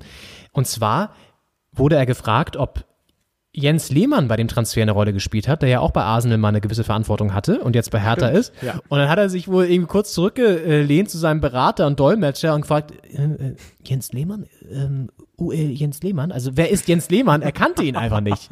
Und dann so, und dann so als Arsenal-Torwartlegende noch als äh, Sport Richtig. Dings. Und dann ja. ähm, hat er irgendwie gesagt, nee, kann ich nicht, keine Ahnung, hat keine Rolle gespielt. Aber wohl übrigens, äh, äh, Toussaint hat wohl eine Rolle gespielt, weil die kennen sich aus der französischen Jugendnationalmannschaft. Ah. Und ähm, der ja auch der Dauerläufer der Bundesliga war, zumindest stand letzter Spieltag. Stimmt. Dortmund gegen Bielefeld. Das Spielchen in Bielefeld auf der Alm, auf der leeren Alm, ähm, geht Ja. durch einen doppelten Innenverteidiger sozusagen, einen, einen Doppelschlag von niemand geringeren als Matzi Hummels. Ja. Erster Doppelpack in der Bundesliga, glaube ich. Ist das, ich wollte gerade fragen, wann hat er das letzte Mal einen Doppelpass, äh, Doppelpass, einen Doppelpack gemacht? Doppelpässe häufiger mal, Doppel. Ja, in der Doppelspitze hat er nie so gespielt, aber Ja. den, den Doppelpack hat er, glaube ich, jetzt zum ersten Mal gemacht. Und Aber ich meine, der ist äh, in der Jugend als Stürmer ausgebildet. Also ich glaube, der hat äh, eine Stürmervergangenheit und deswegen äh, ist er da auch immer sehr gefährlich. Hat er auch bei der WM 2014 im Viertelfinale gegen Frankreich das entscheidende 1-0 ja, gemacht. der ist, ist immer saugefährlich. Ich glaube auch, vielleicht wird das auch nicht sein erster Doppelpack gewesen sein, vielleicht sehe ich auch Quatsch hier. Ich weiß nur, dass die Vorlage von Reus auf ihn, die erste Vorlage war tatsächlich von Reus auf ein, äh, auf, nach einem, also für ein Tor von Hummels. Das habe ich mir noch rausgepickt. Und es war jetzt ja auch nicht unbedingt eine Glanzleistung vom BVB, muss man mal sagen, aber gewonnen ist gewonnen. Ne? Das scheint so ein bisschen das Motto gewesen zu sein. Ja, zwei Tore vom Innenverteidiger, das spricht meistens nicht für die Offensivabteilung. Äh, und es war ja unter der Woche das Spiel äh, gegen Petersburg. Und das haben sie ja auch gewonnen, auch 2-0. Aber das war auch ein Kraftakt. Also momentan der BVB nicht in der Spur, aber die Ergebnisse stimmen. Das ist ja eigentlich, macht das ja eine Top-Mannschaft aus. Ja, da ist eher die Abteilung Attacke aus vom, vom Hause Watzke in, in der Spur, die dann lieber die, die Corona-Maßnahmen anprangert. Und ähm, du hast ge- äh, äh, erwähnt, Mats Hummels ähm, trifft ja nicht nur jetzt äh, bei diesem Spiel, sondern hat auch das letzte Bundesligaspiel getroffen, hat also jetzt schon drei Tore auf seinem Konto und damit genauso viele Treffer wie der FC Schalke 04 in der kompletten Saison bisher. Ja, ein schöner Gruß aus Dortmund. Äh, Wahnsinn. Ja, nach Gelsenkirchen rüber. Das ist echt, Wird freuen. das ist schon alles auch ein bisschen, ein bisschen peinlich. Dann haben wir hier noch auf dem Zettel Frankfurt-Bremen. Da fand ich interessant, 1-1 by the way, ähm, dass, hast du es vielleicht auch gesehen äh, oder auch nicht, sonst erzähle ich das jetzt gerne. Ähm, es gab da eine Schiedsrichter, also eine Videoschiedsrichterentscheidung, abseits von Silva in der ersten Halbzeit. Und das Ja. war wirklich wieder so ein Fall, wo ich mir gedacht habe, Lecco mio, also das macht den Fußball wirklich kaputt, wenn du eine Abseitsentscheidung triffst, die wirklich, also wo der Computer anschlägt, aber die mit dem bloßen Auge einfach gar nicht zu erkennen ist. Also das hast du wirklich nicht erkannt. Das waren Milli, Milli, Millimeter, die da irgendwie im Abseits standen. Und Henning ist immer noch abgelenkt, weil hinter ihm die Simulation abläuft. Und, und, und, und, zählt das? Es zählt. Tor, Luke Bacchio, 1-0 für die Hertha. Dodi Luke Bacchio nach Abseits trifft aus. hier zum 1 zu 0 für die Hertha im Olympiastadion in unserer In der 19. Spielminute. 19 Spielminute in unserer parallelen Simulation hier. Fantastisch, das sind doch gute Zeichen. Es wäre, Jawollo. wäre witzig, wenn das nachher genau so passiert, ne? Dann kriege ich Angst. Ich auch ein bisschen Angst. Ja, also dieser Videoschiedsrichter, ähm, hast du es gesehen? Ich habe es nicht Ja. gesehen. Ähm, nein, habe ich nicht. Aber das ist, ja, es ist die Frage, wie viel Technik soll den Schiedsrichter übernehmen? Also wie sehr diese, die Abseitsentscheidungen sind jetzt ja schon sehr, sehr technisch, weil da wird die, die kalibrierte Linie, die gute alte, wird da eingesetzt und dann gibt's so ein, so ein Yes or No vom Computer, da entscheidet ja wirklich kein Mensch mehr. Und es wurde über Jahre wurde gesagt, wir brauchen keinen Videoschiedsrichter, weil dann die, die Menschlichkeit des Schiedsrichters aus dem Sport entfernt wird, die dazugehört. Und jetzt gibt es den Videoschiedsrichter und mit dieser Möglichkeit muss man auch das Abseits ähm, dazu nehmen. Und wenn man, ja, wenn man die technischen Möglichkeiten hat, dann wird man sie auch nutzen. Aber ist die Frage, wie glücklich man als Fan und als Spieler damit ist.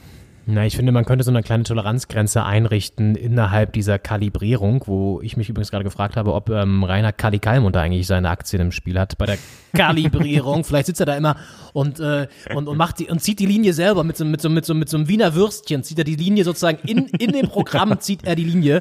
Und deswegen auch Genau, einmal in den Kalibrierung. Senf getunkt. Ja, genau, Ja, in Senf In den gezogen. Senf getunkt und dann schön einmal gerade gezogen, weil da ist ja dieses kleine, äh, das kleine Schwänzchen noch dran an der Ja, Wiener. ja. Und damit kann man so einen ganz feinen Strich Ja. ziehen. Oh Gott, ey. Und dann äh, zwischendurch, während er diese Linie zieht, nascht er aber drei Würstchen selber noch weg. Ähm, das stelle ich mir sehr, sehr schön vor da im Kölner Keller. Ähm, nichtsdestotrotz, ja, es ist irgendwie. Ich würde, glaube ich, eine Toleranzgrenze einführen, dass so eine Scheiße da nicht, dass so eine Scheiße da nicht irgendwie gepfiffen wird. Also das war wirklich sehr absurd. E egal, Spiel war jetzt nicht so wirklich der Burner 1-1. Bremen bleibt aber seit fünf Spielen, glaube ich, ohne Niederlage. Das ist auch für Bremen gar nicht so schlecht. Ähm, Ja, wir hatten ja äh, in der ersten Folge, glaube ich, äh, äh, gesprochen darüber, ob vielleicht die Pause zur neuen Saison aus dem Abstiegskampf des letzten Jahres, der letzten Saison, äh, äh, viel zu kurz war, um diesen Reset im Kopf zu haben, dass man gar nicht das Gefühl hat, man hat eine neue Saison, sondern man, man spielt einfach weiter. Äh, und Bremen schafft es aber ganz gut, anders als Schalke, ähm, äh, mit Ergebnissen zu überzeugen. Also damit neun Punkte aus sechs Spielen. Ähm, das ist äh, okayer Saisonstart. Achter Ja, Platz. fußballerisch Da ist das natürlich nach wie vor jetzt nicht so der große Genuss. Ne? Also auch das Tor von Sargent, das war eine Einzelleistung, war ein Konter. Aber gut, am Ende musst du halt die Punkte dir zusammen, äh, zu- zusammensammeln, wenn du eine einigermaßen entspannte Saison haben möchtest. Die wird übrigens Mainz 05 nicht haben. Davon können wir schon mal ganz klar ausgehen. Verlieren auch das sechste Spiel in Folge zum Saisonstart mit äh, 3 zu 1, haben jetzt null Punkte nach wie vor und das ist wirklich der schlechteste Saisonstart, schlechteste Saisonstart aller Zeiten. Ich habe es nochmal nachgeguckt. Nur Fortuna Düsseldorf hat ebenfalls in den ersten sechs Spielen mal ähm, nicht gewonnen. Das war Saison 91, 92 und ich glaube, ähm, wenn jetzt sozusagen das siebte Spiel auch noch verloren geht, dann sind sie der alleinige Rekordhalter. Und so auch schon aufgrund des Torverhältnisses, wenn ich das richtig recherchiert habe. Ich glaube aber, ähm, das habe ich getan. Zumindest war meine Quelle transfermarkt.de und die machen ja meistens seriöse Statistiken. Grüße. Äh, liebe Grüße. Ja, also Mainz bleibt Mainz, wie es verliert und verliert. Und ja. ja. Null Punkte. Also das meinte ich auch mit Jan Boris Lichte. Erstmal geiler Name. So, und dann steht er da immer nach dem Spiel und du willst ihn in den Arm nehmen und sagen, hey Mensch, ist doch alles nicht so schlimm, fang nicht an zu weinen, weil das sieht wirklich so aus, als würde er gleich anfangen zu weinen. Und dann, ja, ähm, wir müssen da jetzt irgendwie, ähm, ja, raus und irgendwie den, äh, den Turnaround schaffen und das bringt ja nichts. Dann kommt der Sportdirektor, Rufen Schröder oder wie er heißt, äh, und ähm, ist dann so ein bisschen mehr auf Zack und sagt, nö, klar, ist scheiße, aber jetzt müssen wir gegen Schalke, ist allen klar, das, das Ding wollen wir gewinnen. So, nächster Spieltag übrigens, Schalke gegen, gegen Mainz, das Krisenduell. Ah, krass. Ja. Naja, gut. Es ist, es ist, äh, glaube ich, für Mainz jetzt schon eine verlorene Saison. Ich kann mir nicht vorstellen, dass die noch so großartig da irgendwie rauskommen. Aber Mainz überrascht gerne mal. Also, aber da muss, glaube ich, wirklich nochmal auf dem Trainerstuhl was passieren und in der, in der Winterpause nochmal ein bisschen nachgebessert werden, personell. Anders kann ich mir da nicht vorstellen, dass da nochmal eine Turnaround passiert. Ja, haben wir eigentlich eine starke Offensive mit Mateta, dass das, das ist auch merkwürdig, dass sowas dann nicht funktioniert. Die haben Mateta, die haben Quaison, die haben Onisivo. Sorry, dass er kurz reingemusst. Das ist eigentlich eine super Ja. Offensive. Aber Mateta hat jetzt auch schon wieder am Ja. Wochenende überhaupt nicht funktioniert. Es ist irgendwie, die Mannschaft insgesamt, das hat ja auch dieser Vorfall mit Scholai gezeigt, ist, glaube ich, irgendwie nicht so richtig im Run. Ja, und gerade Mainz war ja ein Team, das äh, zum Saisonfinish der letzten Saison nochmal Fahrt aufgenommen hat. Die haben ja 2-0 gegen, gegen äh, Dortmund gewonnen. Kurz vor Saisonende ist natürlich auch so eine komische Dortmunder Niederlage, als es um nichts mehr ging, aber ähm, die waren eigentlich mitten im Abstiegskampf. Äh, also in meinem äh, Bremer Freundeskreis äh, äh, waren die als großer ähm, als große Option Bremen noch in die Bundesliga zu retten. Äh, bei den Gedankenspielen ein paar Spieltage vor Schluss äh, hing Mainz da immer noch mit drin, hat Mainz gegen Bremen gewonnen und gegen Dortmund und waren da plötzlich komplett raus. Also die haben den Kopf relativ schnell aus der Schlinge gezogen, dann war nur noch Düsseldorf übrig, was ja auch geklappt hat für Bremen. Mm, Und die, die konnten diesen Schwung zum Beispiel gar nicht mitnehmen. Also Stichwort kurze, kurze Sommerpause. Ja, überhaupt nicht. Und da haben eher so Querelen halt intern dann dafür gesorgt, dass es nicht so rund läuft in Mainz. Wie steht's denn bei Hertha gegen Wolfsburg, Henning? Schalten wir doch mal live ins Olympiastadion. Es ist eine halbe Stunde gespielt, das passt echt perfekt, dass du äh, zu dem Zeitpunkt äh, darauf ansprichst. Äh, es steht weiterhin 1 zu 0 für die Hertha, die jetzt gerade äh, den Ball hat im entscheidenden Bereich und Cordoba ist durch und und Cordoba! können wir gleich, können wir noch aus der letzten Woche den Ton Sie einspielen. erinnern sich, meine Damen und Äh, Herren. John Cordoba. 2 zu 0. Ach, 32. da, es war ein Tor Minute. tatsächlich. Das war ein Tor, ja. Da musst, du doch, da musst du da aus der ersten Folge doch diesen Torruf nochmal wiederholen. Genau. Sehr schön. Den schneiden, schneiden wir rein. 2 zu 0 für die Hertha, Mensch. Das läuft ja richtig wie am Schnürchen. Cordoba und Luke Vakio, alles nicht so unrealistisch. Das kann genauso passieren. Wolfsburg unter der Woche ja auch im ja. Einsatz in der Europa League. Und das ist das Stichwort. Zwei Teams, die ebenfalls unter der Woche im Einsatz waren, haben gestern Abend ein Topspiel absolviert in der Bundesliga. Ein Traditionsclub und ein, ja, also ich sag mal nicht ganz so traditionsreicher Club. Gladbach gegen RB Leipzig und der Traditionsverein hat sich tatsächlich durchgesetzt mit 1 zu 0. Gewinnt Gladbach das Spitzenspiel. Yes. Und äh, es ist jetzt das erste Mal in diesen Wochen, dass Gladbach so ein knappes Ergebnis über die Zeit Ja. bringt. Es war auch noch mal knapp. Es kamen noch Ecken gut reingeflogen, die äh, nicht so gut verteidigt waren. Ähm, und es ist aber nichts reingegangen. Es war jetzt auch nicht Real Madrid. War nicht Real Madrid und ich habe unter der Woche, da kann ich aus dem Nähkästchen plaudern, mit Kevin Schulte kurz geschrieben und mich ausgetauscht. Der hatte nämlich Geburtstag. Alles Liebe und Gute nochmal nachträglich auch an dieser Stelle. Liebe Grüße. Und der sagte mir dann, ähm, ja, äh, ihn würde es natürlich jetzt vor allen Dingen darauf ankommen, dass man gegen Leipzig was holt. Und das haben sie getan. Glückwunsch, drei Punkte. Und ausgerechnet Manuel Wolf trifft Hannes Wolf. Manuel Wolf trifft. Gott, ich wusste schon gerne, als ich diesen Namen aussprach, Manuel Wolf, wusste ich schon, dass es falsch ist. Ich ähm, korrigiere es natürlich und sage ausgerechnet Hannes Wolf. Wie komme ich denn auf Manuel? Es gibt ja auch noch, es gibt auch der- Mar Manuel Baum und Marius Wolf. Es ist alles, oh Gott, ey. Ja. Aber Ist ja häufig so, dass äh, wenn sehr junge Spieler da sind, deren Väter schon Bundesliga gespielt haben, dass ältere Kommentatoren dann den falschen Vornamen sagen, dem vom Vater. Das wirkt dann manchmal so ein bisschen aufgesetzt, weil die dann Ja. äh, sich sofort korrigieren, ah, das, das ist ja der Vater, das ist ja nur, weil ich hier schon so lange dabei Ja, bin. Ähm, das passiert du meinst mal. bei Vielleicht ist mir auch so Manuel jetzt, ja? Könnte sein. Manuel Wolf, der berühmte Dass Vater von Hannes Wolf. Ähm, ja. Ja. Peinlich. Aber weißt du warum? Also wegen Wolf und, und Manuel Baum, weil der, der, der Wolf lebt ja auch im Wald. Und Manuel Baum hat natürlich einen Waldbezug, der Name, deswegen kam ich drauf. Also, Ja, ja.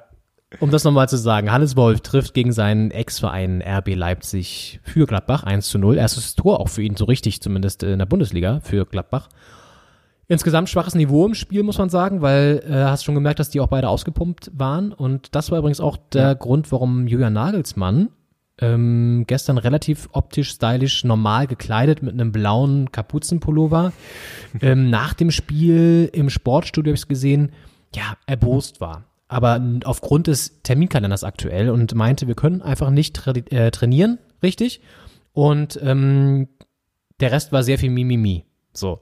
Also äh, Grundaussage war, wir können kein ordentliches Training aktuell stattfinden lassen, wegen der vielen Spiele, die anstehen und deswegen können wir keine Abläufe eintrainieren und deswegen sind die Spieler, die reinkommen, nicht richtig präsent und deswegen verlieren wir solche Spiele. Unter der Woche ja auch schon 0 zu 5 gegen Menu verloren. Ähm, ja, für mich Klagen auf hohem Niveau, weil Gladbach, ganz ehrlich, hat es da genauso getroffen. Die haben auch unter der Woche gespielt. Also klar, hat ein Heimspiel vielleicht, aber trotzdem. pff. Insofern, ja, wenn du mich fragst, soll er mal aufhören rumzuheulen, der, der kleine Julian. Ähm, aber für Gladbach ein Big Point, auf jeden Fall. Auf jeden Fall. Sind wir da rangerückt an die, an die Tabellenspitze? Ja. Das war ein wichtiger Schritt. Richtig, mit Und es war ja auch noch eine Riesenchance für Plea, der den Ball da knapp neben dem Winkel an das Kreuzeck setzt. Äh, das, das war auch noch, auch noch eine Großchance. Dafür ähm, Jan Sommer auch gut äh, auf Posten gewesen. Der hat da von äh, Yusuf Paulsen einiges rausgeholt. Ähm, ja, war also das 2-0 lag auch in der Luft, und aber Leipzig war auch ganz gut dabei. Aber es war insgesamt irgendwie ein träges Spiel. Zweite Halbzeit war deutlich besser als die erste. Ja, da wurde wahrscheinlich nochmal gewechselt dann oder mehr, dass dann nochmal ein bisschen frische Impulse von außen gekommen sind. Ähm, ja, soweit zur Fußball-Bundesliga und ich würde sagen, es passt ganz gut hier vielleicht mal eine kleine Pause zu machen. Eine Stunde haben wir jetzt äh, knapp rum. Ja. Zwischenstand bei Hertha Wolfsburg, Henning, nochmal kurz einschalten hier. ist ja äh, fünf Minuten noch in der ersten Halbzeit. Und es steht immer noch 2 zu 0 für die Hertha aus Berlin, die jetzt gerade im Konter ist. Äh, über Cordoba, gut, der kam nicht an der Pass. Schade. Spielen Sie eigentlich auf die Ähm, Ostkurve jetzt in der ersten Halbzeit oder von der Ostkurve weg? Und es gibt ja auch, das muss man mal zusagen, es gibt ja auch Fans im Stadion. Das ist ja das Unrealistische aktuell, diese Simulation. Das stimmt. Und gibt es da auch eine Halbzeitshow denn? Also machen die da irgendwie so Spiele noch sozusagen, die man dann auch einstellen kann? Da singt Helene Fischer, singt da. Atemlos DFB-Pokal. durch die Gracht. Da, da, da, da. Wo hast es? Extra für Mario Götze, der Holland-Bezug noch. Genau. Und hast du mitbekommen, dass wirklich dieser Song von Helene Fischer jetzt ja von der, ich sag mal, ähm, Corona-Skeptiker-Front äh, entfremdet wurde in Maskenlos durch die Nacht und dann werden, äh, singen die das jetzt irgendwie so in den S-Bahnen, wenn die zu Demos fahren und so und es ist traurig. Ach wirklich, hat das Horst Wessels Lied da äh, ausgedient? Ja, es ist, ja, und äh, ich frage mich auch, gibt, könnte, Helene Fischer könnte doch rechtlich was machen dagegen, oder? Man kann sich doch dagegen wehren. Es gab doch auch mal die Fälle, wenn irgendwelche Politiker so als Einlaufmusik aus dem rechten Lager irgendwie so Einlaufmusik von irgendwelchen Künstlern abspielen und die das gar nicht wollten, da kann man Ja. doch was dagegen machen, oder nicht? Ja, da kann man was dagegen machen, wenn man da Rechteinhaberin Ja. ist. Äh, Helene, mach ja, doch mal was man- dagegen. Du hast Ja, doch die Anwälte oder Anwältinnen. Ähm, ja, soweit zur ersten, zum ersten Teil hier. Doppelspitze der Fußball-Podcast äh, begibt sich in eine kurze Pause und ist dann gleich wieder zurück. Ihr könnt euch noch mal ein bisschen strecken, ein bisschen dehnen, noch mal den äh, Wassertank auffüllen, ein Teechen euch machen. Was werde ich jetzt nämlich machen? Genau. Und dann geht's gleich weiter, auch hier mit der zweiten Halbzeit Hertha gegen Wolfsburg. Bis dann. Ciao, ciao. Bis gleich. Ich kann mich nicht jedes Mal hinstellen und sagen, ach, jetzt haben wir so viele Torchancen gehabt und ach, da haben wir das Tor nicht getroffen und was weiß ich alles. Dann muss man es halt erzwingen, dann muss man halt dafür arbeiten. Und äh, wir können uns jetzt nicht immer nur Puderzucker in den Hintern blasen, sondern wir müssen jetzt mal äh, schnell schauen, dass wir, dass wir da rauskommen. Denn, also ich weiß nicht, ich habe keine Lust, nächstes Jahr äh, äh, im UEFA Cup zu spielen, ohne jetzt den UEFA Cup abzuwerten. Weiß ich nicht, vielleicht gibt es jemanden, der da gern spielen wird, ich nicht. Oli Kahn.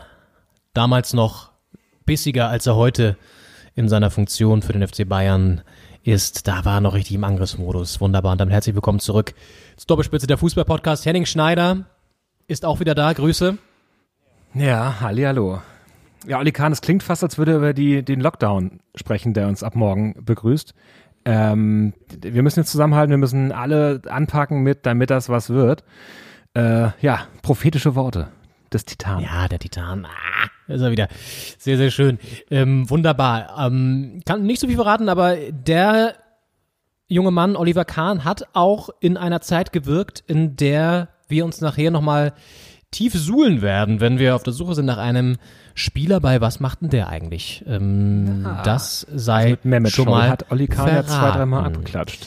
Mehr möchte ich Ihnen dieser Stelle nicht sagen. Also das spielen wir nachher noch bei Doppelspitze der Fußball-Podcast. Was macht der denn eigentlich mit einer Fußballlegende? Ähm, apropos, äh, hast du mitbekommen, Diego Armando Maradona 60 Jahre alt geworden? Ah, Glückwunsch, Grüße. Und da haben ganz viele verrückte Fußballclubs aus Deutschland auch äh, ihm gratuliert bei Twitter. Da frage ich mich, interessiert das einen Maradona, wenn jetzt der SC Verl ihm bei Twitter eine, eine, eine, eine, eine Gratulation schreibt?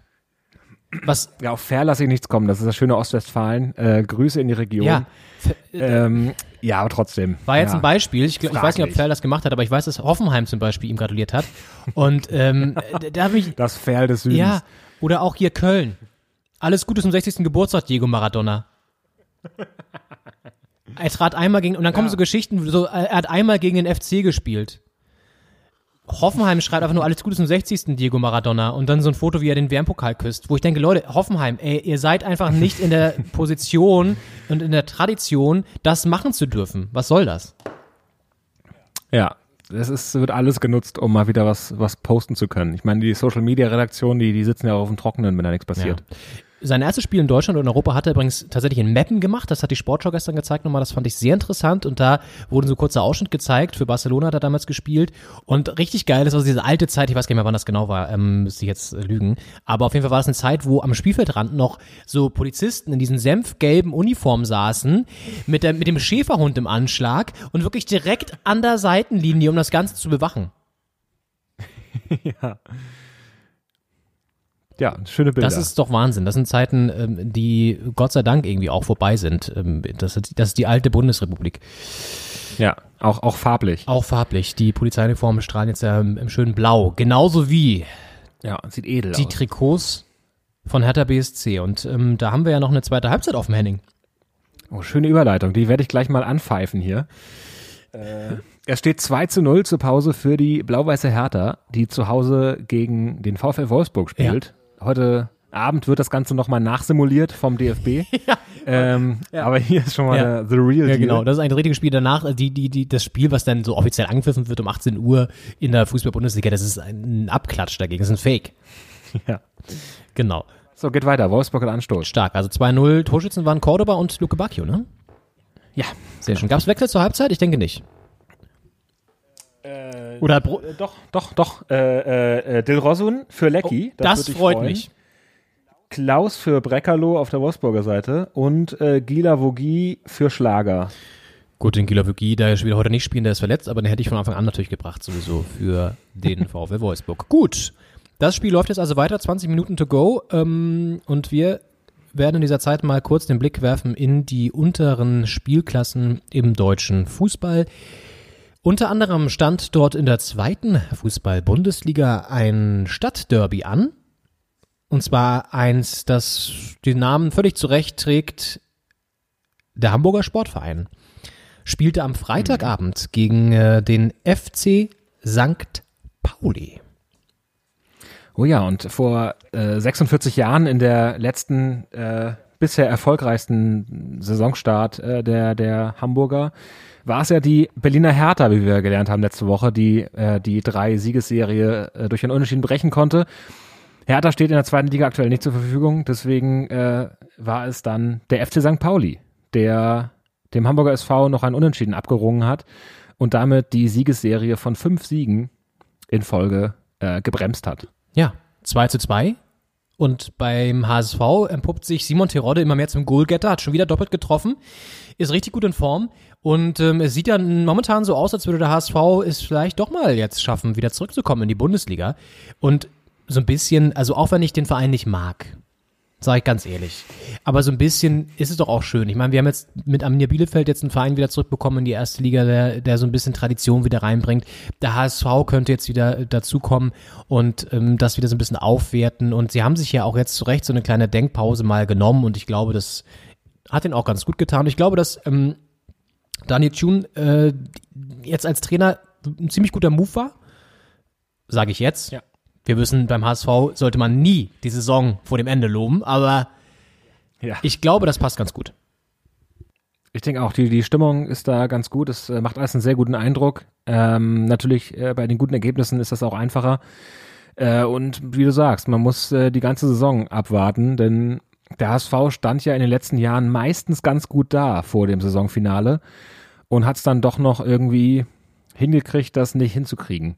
Deswegen ähm, muss man schauen, was da übrig bleibt. Aber jetzt äh, 16 Punkte aus sechs Spielen, 15 zu 7 Tore, das sieht schon sehr, sehr gut aus nach sechs Spielen. Das ist ein, äh, eine klare Tabellenführung. Ja. Und äh, insgesamt, ähm, das haben wir schon mal angesprochen, schneiden die Nordclubs sehr gut ab. Bis heute standen sie auf, Platt, auf den Plätzen 1 bis 4 nur Nordclubs, was uns natürlich als Norddeutsche sehr freut. Jetzt hat sich da ein, ein, ein Verein aus dem Ruhrpott dazwischen gemogelt.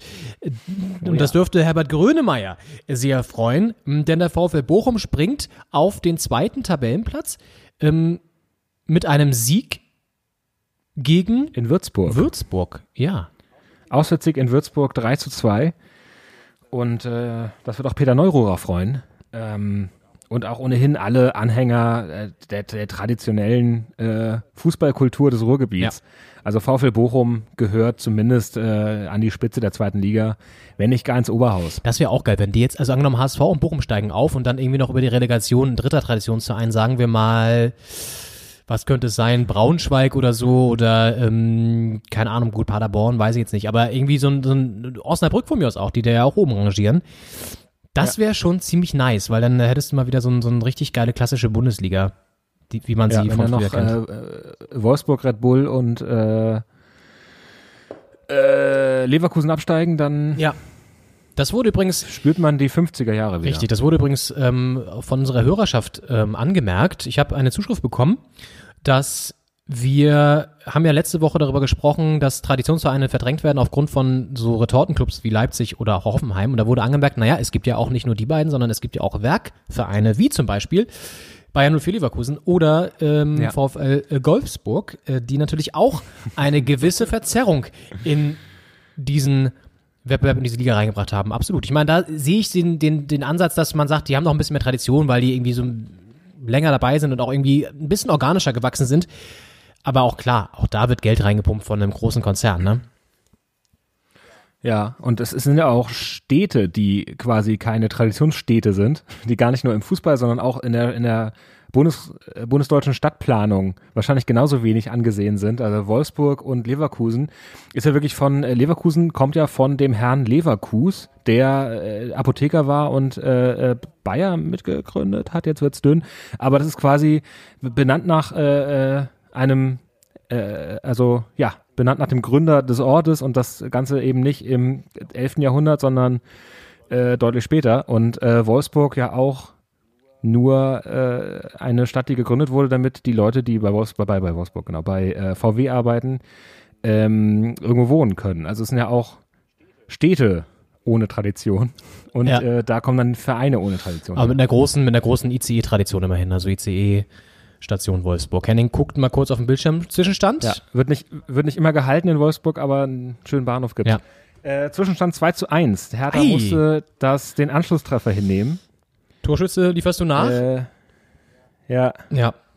Also, ähm, steht weiterhin 2 zu 1. Übrigens auch nochmal das, vielleicht noch der Vollständigkeit halber, auch die Ergänzung. Wir haben ja bei Kaiserslautern geredet und da gab es ja irgendwie, ich weiß gar nicht mehr, wie das genau war, aber irgendwie eine Analogie zum, zu irgendwas Bayerischem und es lag daran, dass Kaiserslautern früher zum bayerischen Königreich gehörte.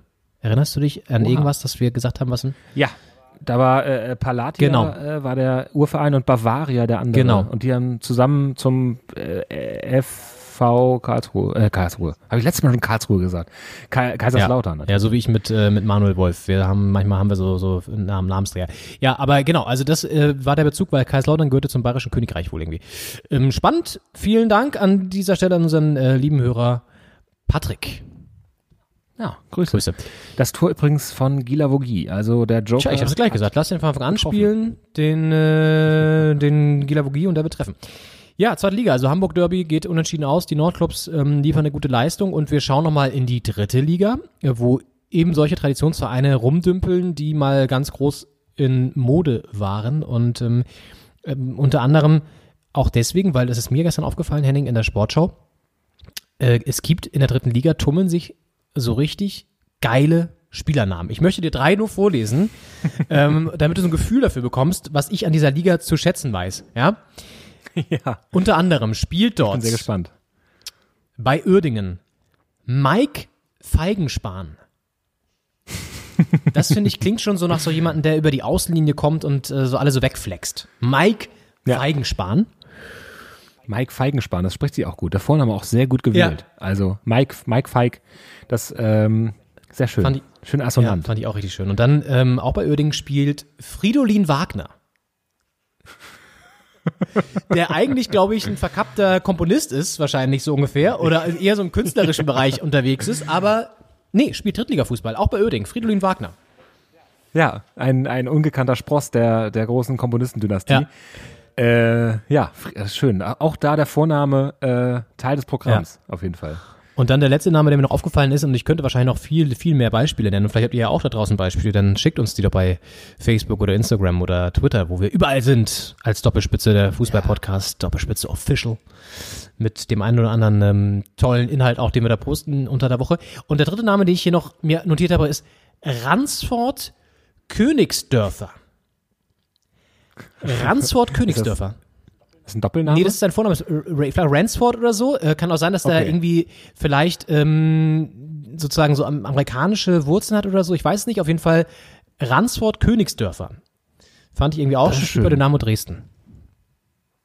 ja, Grüße.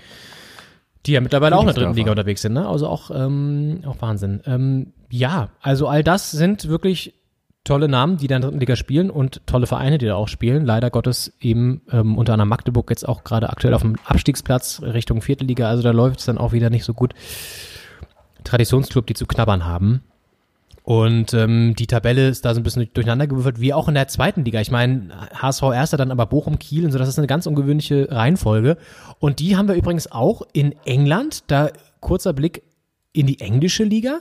Da gibt's aktuell ja auch eine völlig verrückte Tabellenkonstellation, äh, wenn man da mal drauf schaut. Und zwar, klar, Tabellenplatz 1 ist noch der FC Liverpool. Das ist nicht so ungewöhnlich, aber was dahinter kommt, ist sehr ungewöhnlich, nämlich Everton, Southampton, die Wolverhampton Wanderers, dann erst Chelsea, dann erst Aston Villa, Leicester City, Tottenham auf der 8, Man City auf der 9, teilweise noch ein Spiel weniger, aber okay.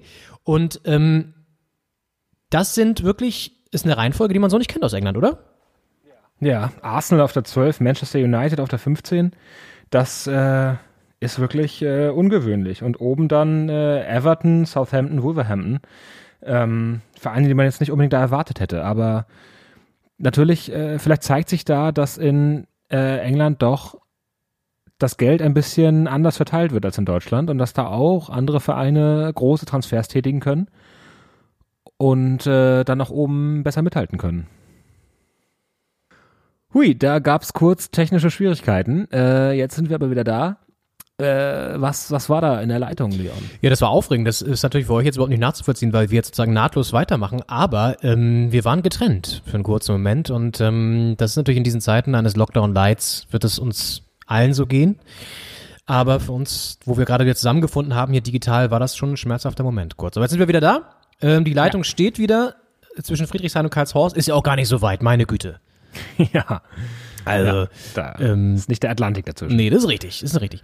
Und wir waren gerade stehen geblieben, Premier League. Du sagtest, dass die Vereine dort aufgrund ihrer finanziellen Verhältnisse, die etwas besser sind, grundsätzlich im Schnitt als die in der Bundesliga zum Beispiel auch für, für Transfers tätigen können und dann eher mal wieder oben mitspielen als in der ersten Fußball-Bundesliga. Ja. Natürlich auch durchdrängt von Investoren und in, in, in, in komischen Konstrukten verstrickt. Das äh, ist natürlich immer der Nachteil dann daran. Ja, verstärkt auf jeden Fall alle Effekte, die äh, Gerd Thomas äh, vorhin im Interview ja. ähm, angesprochen hat äh, und, und entfernt auch Basis und äh, Profi-Vereine weiter voneinander. Ja, total. Und auch die Eintrittspreise sind in England ja auch völlig absurd. Da kommst du ja auch teilweise gar nicht mehr richtig rein ins Stadion. Also da sind auch Entwicklungen, die, glaube ich, nicht so geil sind. Grundsätzlich und ähm, in einer Zeit, wo das alles noch nicht so war, spielt sich folgende Anekdote ab, die ich äh, dir noch kurz erzählen wollte. Wir haben es angekündigt, Sir Sean Connery ist diese Woche ja gestorben. Ähm, ja. Großartiger Schauspieler, berühmt geworden durch seine Rolle natürlich als James Bond, das ist klar. Ähm, aber Sean Connery wäre fast Fußballprofi geworden. Das ja. wissen viele nicht. Ähm, er hat in den 50ern sogar ein Angebot von Manchester United abgelehnt. Oha. Er kommt ja namhaft. Ja, er kommt ja aus Schottland. Irgendwie Scotland Forever war ja stand auf seinem Unterarm als Tattoo. Und er hat für seinen ähm, Verein damals, der hieß Bonnie Rick Rose, Bonnie Rick Rose, ähm, hat er gespielt. Mhm. Und ähm, dann sind sie mit äh, der, der Mannschaft auch durch Großbritannien getourt. Und ähm, damals auch schon in seiner Funktion, also als Funktion als, als Schauspieler hat er gejobbt nebenbei und äh, war dann in Großbritannien unterwegs, auch in Manchester. Und da gab es dann ein Freundschaftsspiel zwischen diesem Schauspielerteam, mit dem er unterwegs war, und einer Nachwuchsmannschaft von Manu. Mhm. Und der damalige Trainer von Manchester United, Matt Busbys, hat ähm, Connery gesehen und fand ihn ziemlich stark und hat ihm dann einen Profivertrag angeboten mit einem Wochengehalt, halte ich fest, von, wir reden hier über das Jahr ähm, 1953. Ähm, das waren andere Dimensionen, aber es gab hier einen, einen Profivertrag, unterschriftsreif, mit einem Wochengehalt von 25 Pfund. das war noch richtig Geld damals. Das war damals echt richtig Geld, das kann man sich gar nicht mehr vorstellen. Und ähm, er hat dann wirklich überlegt, soll er es machen, soll er es nicht machen? War zu dem Zeitpunkt 23 und hat dann gesagt, nee, Zitat, äh, ich habe realisiert, dass ein Top-Fußballer seinen Zenit mit 30 Jahren überschritten hat und deswegen habe ich das dann doch lieber nicht, nicht gemacht und ähm, bin als Schauspieler durchgestartet. Ja, in weiser Voraussicht. Er ist jetzt ja mit im hohen Alter von 90 Jahren äh, verstorben. Ja. Und äh, da wären ja nach, nach dem Zenit mit 30 noch 60 Jahre gekommen, die man auch füllen muss mit irgendwas. Ja. Und Schauspielrollen waren es ja bis ins hohe Alter, äh, mit denen er da noch glänzen konnte. Und ja. Wahrscheinlich die richtige Entscheidung. Zumal, das wird ja auch noch in dem Artikel erwähnt, den wir wahrscheinlich in den Shownotes ja auch noch verlinken werden für euch, weil wir sind ja die Transparenz eigentlich unter dem Podcast. Ähm, das Niveau und die Transparenz. Gab es nur wenige Jahre nach diesem ähm, Angebot, das er abgelehnt hat, ähm, tatsächlich diesen, diesen folgenschweren Absturz einer Maschine, ähm, wo, die, wo die Mannschaft von Menu drin saß, das Flugzeug. Ach, ja. Nach, Ja. genau, Europapokal gespielt in Belgrad, zurückgeflogen und dann auf dem Münchner Flughafen verunglückt und ähm, sieben Spieler, drei Funktionäre tot. Ja. Ist natürlich alles ähm, äh, sozusagen ein, äh, im, im Bereich des, des Konjunktivs äh, hätte er da gespielt, wer weiß, ob er nicht an Bord gesessen hätte und so weiter und so fort. Aber auf jeden Fall interessante Anekdote. Sir Sean Connery hätte eventuell auch als Fußballer durchstarten können. So ist er James Bond geworden und das hat ihm ja auch nicht geschadet. Vielfache Talente. Ja, allerdings. Henning, Für die Hertha sieht's nicht so gut aus. ich wollte gerade fragen, wie steht's denn bei unserer Simulation mittlerweile? Halbzeitstand war 2 zu 0 und jetzt? Genau. Wolfsburg hat das gedreht. Es kam mit der Anschlusstreffer durch Gilavogi und jetzt ein Doppelpack von Maximilian Nee. Philipp Ah, Quatsch. zum 2 zu 3 aktuell. Ernsthaft jetzt? Ja, ganz im Ernst. Gott, ey. Es ist noch eine Viertelstunde zu spielen. Das 2-3 ist gerade gefallen. Könntest du nicht vielleicht doch Hertha- eingreifen noch mit deinem Controller? Leider nein. Ja, Wahnsinn, äh, ey. Hertha hat sich nochmal verstärkt. Ähm, Guendouzi ist eingewechselt worden und äh, Piontek in die Spitze. Ja, also auf Guendouzi bin ich echt gespannt, auch im Real Life, weil äh, in diesem Interview wurde auch nochmal aufgearbeitet, was er bei Arsenal ja so geleistet hat. Das war echt, war echt stark.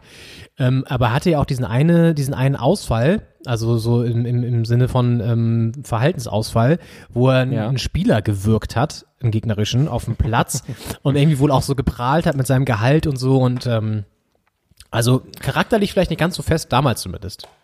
Ja, aber auch das bringt was in die Bundesliga. Richtig. Was wir vielleicht auch äh, verloren haben mit dem Karriereende von Oliver Kahn.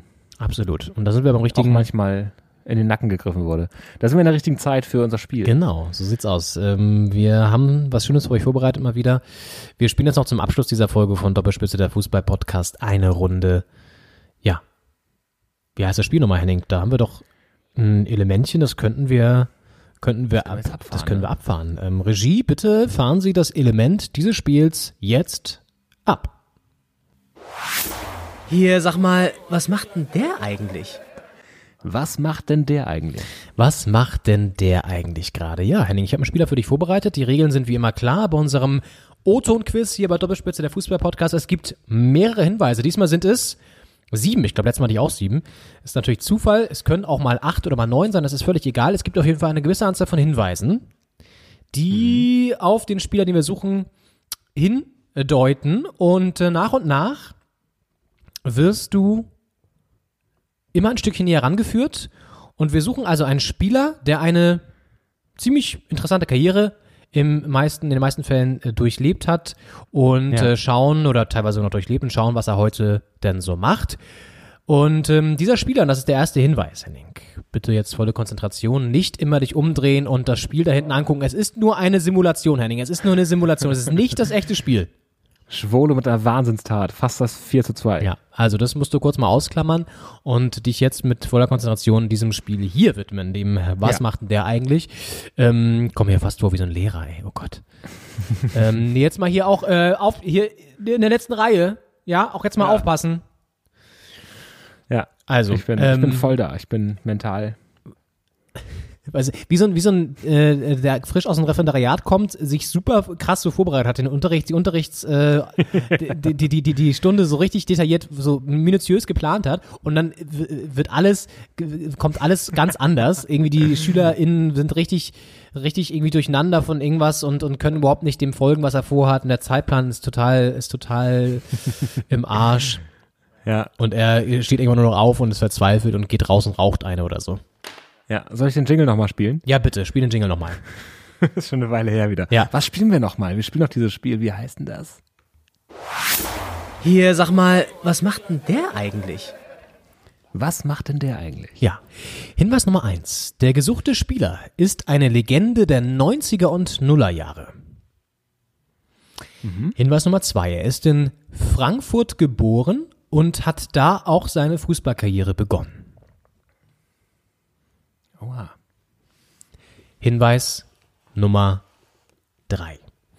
Er hat wirklich alles geholt in seiner Karriere. Er ist Weltmeister geworden, Europameister, Weltpokalsieger, Champions League-Sieger, UEFA Cup, deutscher Meister sowieso, DFB-Pokal.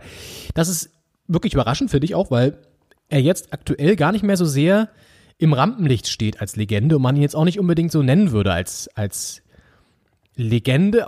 Er ist eine, aber man würde ihn jetzt vielleicht nicht so auf, auf den ersten Schlag nennen. Ne? Das war Okay. Hinweis Nummer drei, um das nochmal so ein bisschen einzuordnen. Hinweis Nummer vier. Zwischendurch hat er auch mal den Schritt ins Ausland gewagt, ähm, auch wenn er da geografisch leichte Orientierungsprobleme hatte und ähm, hat 93 den UEFA-Pokal geholt. In welchem Land er damals spielte, verrät dieser TV-Ausschnitt, und jetzt würde gleich der erste O-Ton kommen, verrät dieser TV-Ausschnitt aus dem Final-Rückspiel 93 UEFA Cup. viene spostato da Schmidt, mantiene il possesso del pallone, chiede la collaborazione dell'avanzante De Marchi, colpo di tacco e gol molto fortunoso da parte di che ha segnato in maniera involontaria, mi è parso di aver visto, c'era stato Ja, da kriegt man, glaube ich, schon mal so ein, gerade du als Sprachgenie so eine leichte Vorahnung, ne? Es ist italienisch, würde ich sagen. Könnte man denken. Ähm, auch hier gilt natürlich wieder die goldene Regel bis zum Schluss mitraten, auch für euch da draußen. Henning Schneider wird seinen Verdacht natürlich erst am Ende äußern, damit ähm, eine der Spieler noch so ein bisschen im Geheim bleibt. Du hast schon eine Idee, sehr gut. Bei einem Spiel am 13. April 1995 sorgte er für einen der Skandale im deutschen Fußball und die Reaktion darauf fiel nach dem Schlusspfiff teilweise sehr heftig aus. Wir hören mal rein. Der zweite Ton. Wie kann man so ein Spiel kaputt pfeifen, du? Mein Gott, ey, ist unglaublich. Ja, ich bin eben vom Platz runtergegangen, die Mannschaft ist vom Platz runtergegangen, da standen da vorne Kinder, so fünf, sechs Jahre, und haben der Mannschaft den Finger gezeigt. Und das ist das Produkt von das, was er als Vorbild, als Nationalspieler verpasst, das kommt dann dabei raus. Wenn man so unsportlich ist, wie er sich heute verhalten hat, das spricht eigentlich Bände. Ja, zwischendurch musste ich einmal zensieren, weil da der Spielername gefallen ist. Deswegen. Äh, Ah, schade. ja, ja, ja. Ich bin, Die entgeht aber auch nicht. ich bin ja nicht doof, ne? Ähm, Und er selbst hat übrigens gesagt, das gehört alles hier noch zu Hinweis Nummer 5, er selbst hat ähm, nach diesem ja, Skandal äh, Folgendes gesagt dazu, unmittelbar danach. Das ist Ton Nummer 3. Nö, das ist, das, das macht man irgendwie instinktiv und ähm, gut, ich hätte auch das Tor machen können und äh, aber es ist halt so eine Situation gewesen. Ja, so eine Situation gewesen. Ist eine Situation gewesen, ja, ja. Es gab dann auch einen Sportgerichtsprozess einmalig in der Geschichte des deutschen Fußballs und er musste 10.000 D-Mark Strafe zahlen, wurde für zwei Spiele gesperrt. Wegen dieser Aktion. Hinweis Nummer 6. Er hatte kein Problem damit, der gesuchte Spieler, auch innerhalb der Bundesliga zum Erzrivalen seines Ex-Vereins zu wechseln, wo er ein tragisches Meisterschaftsfinale miterlebt hat. Vielleicht das tragischste aller Zeiten. Stand er auf dem Platz und äh, wir hören mal kurz rein, was er danach gesagt hat. Auch hier bitte O-Ton abfahren. Wir sind dann hoch und sind in die Kabine, da lief, äh, lief der Fernseher noch. Und dann haben wir es eigentlich live miterlebt, was da passiert ist. Und es war natürlich der absolute Wahnsinn. Absoluter Wahnsinn, was da in Hamburg passiert ist. Ja, ja, ja. Henning Schneider hat schon, hat schon, äh, wiegt, wiegt sich schon in Sicherheit. Ähm, Hinweis Nummer sieben, der letzte jetzt also. Danach plätscherte seine Karriere aus nach diesem emotionalen, tragischen Höhepunkt. Ähm, und ähm, er ist nochmal zu seinem allerersten Bundesliga-Club gewechselt. Und äh, seine Bilanz insgesamt in der Bundesliga 429 Spiele und 110 Tore. Also echt eine ziemlich gute Bilanz eigentlich. Ja, Henning, welchen Spieler suchen wir denn hier? Also ich bin ganz stark bei Andreas Möller. Und das ist richtig. Ja. Sehr schön. Ah, sehr gut. Ja, ich glaube, Ja. ich hätte mir vielleicht diesen ähm, einen Zwischensatz, äh, habe ich noch eingefügt mit äh, geografisch hat er leichte Ja. Orientierungsprobleme. Den hätte ich mir vielleicht sparen können. Das war vielleicht ein Ticken zu einfach schon. Aber, oder wusstest du, hättest du es, ab wann hättest du es sonst gewusst? Das war der erste Zeitpunkt, wo ich die Vermutung hatte.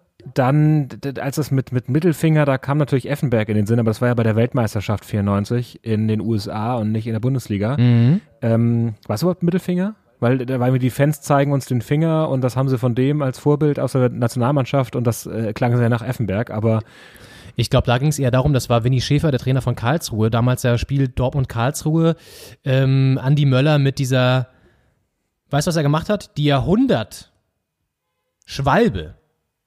ah, okay. Ah, deswegen, ich hätte auch das Tor machen können, ja. Genau.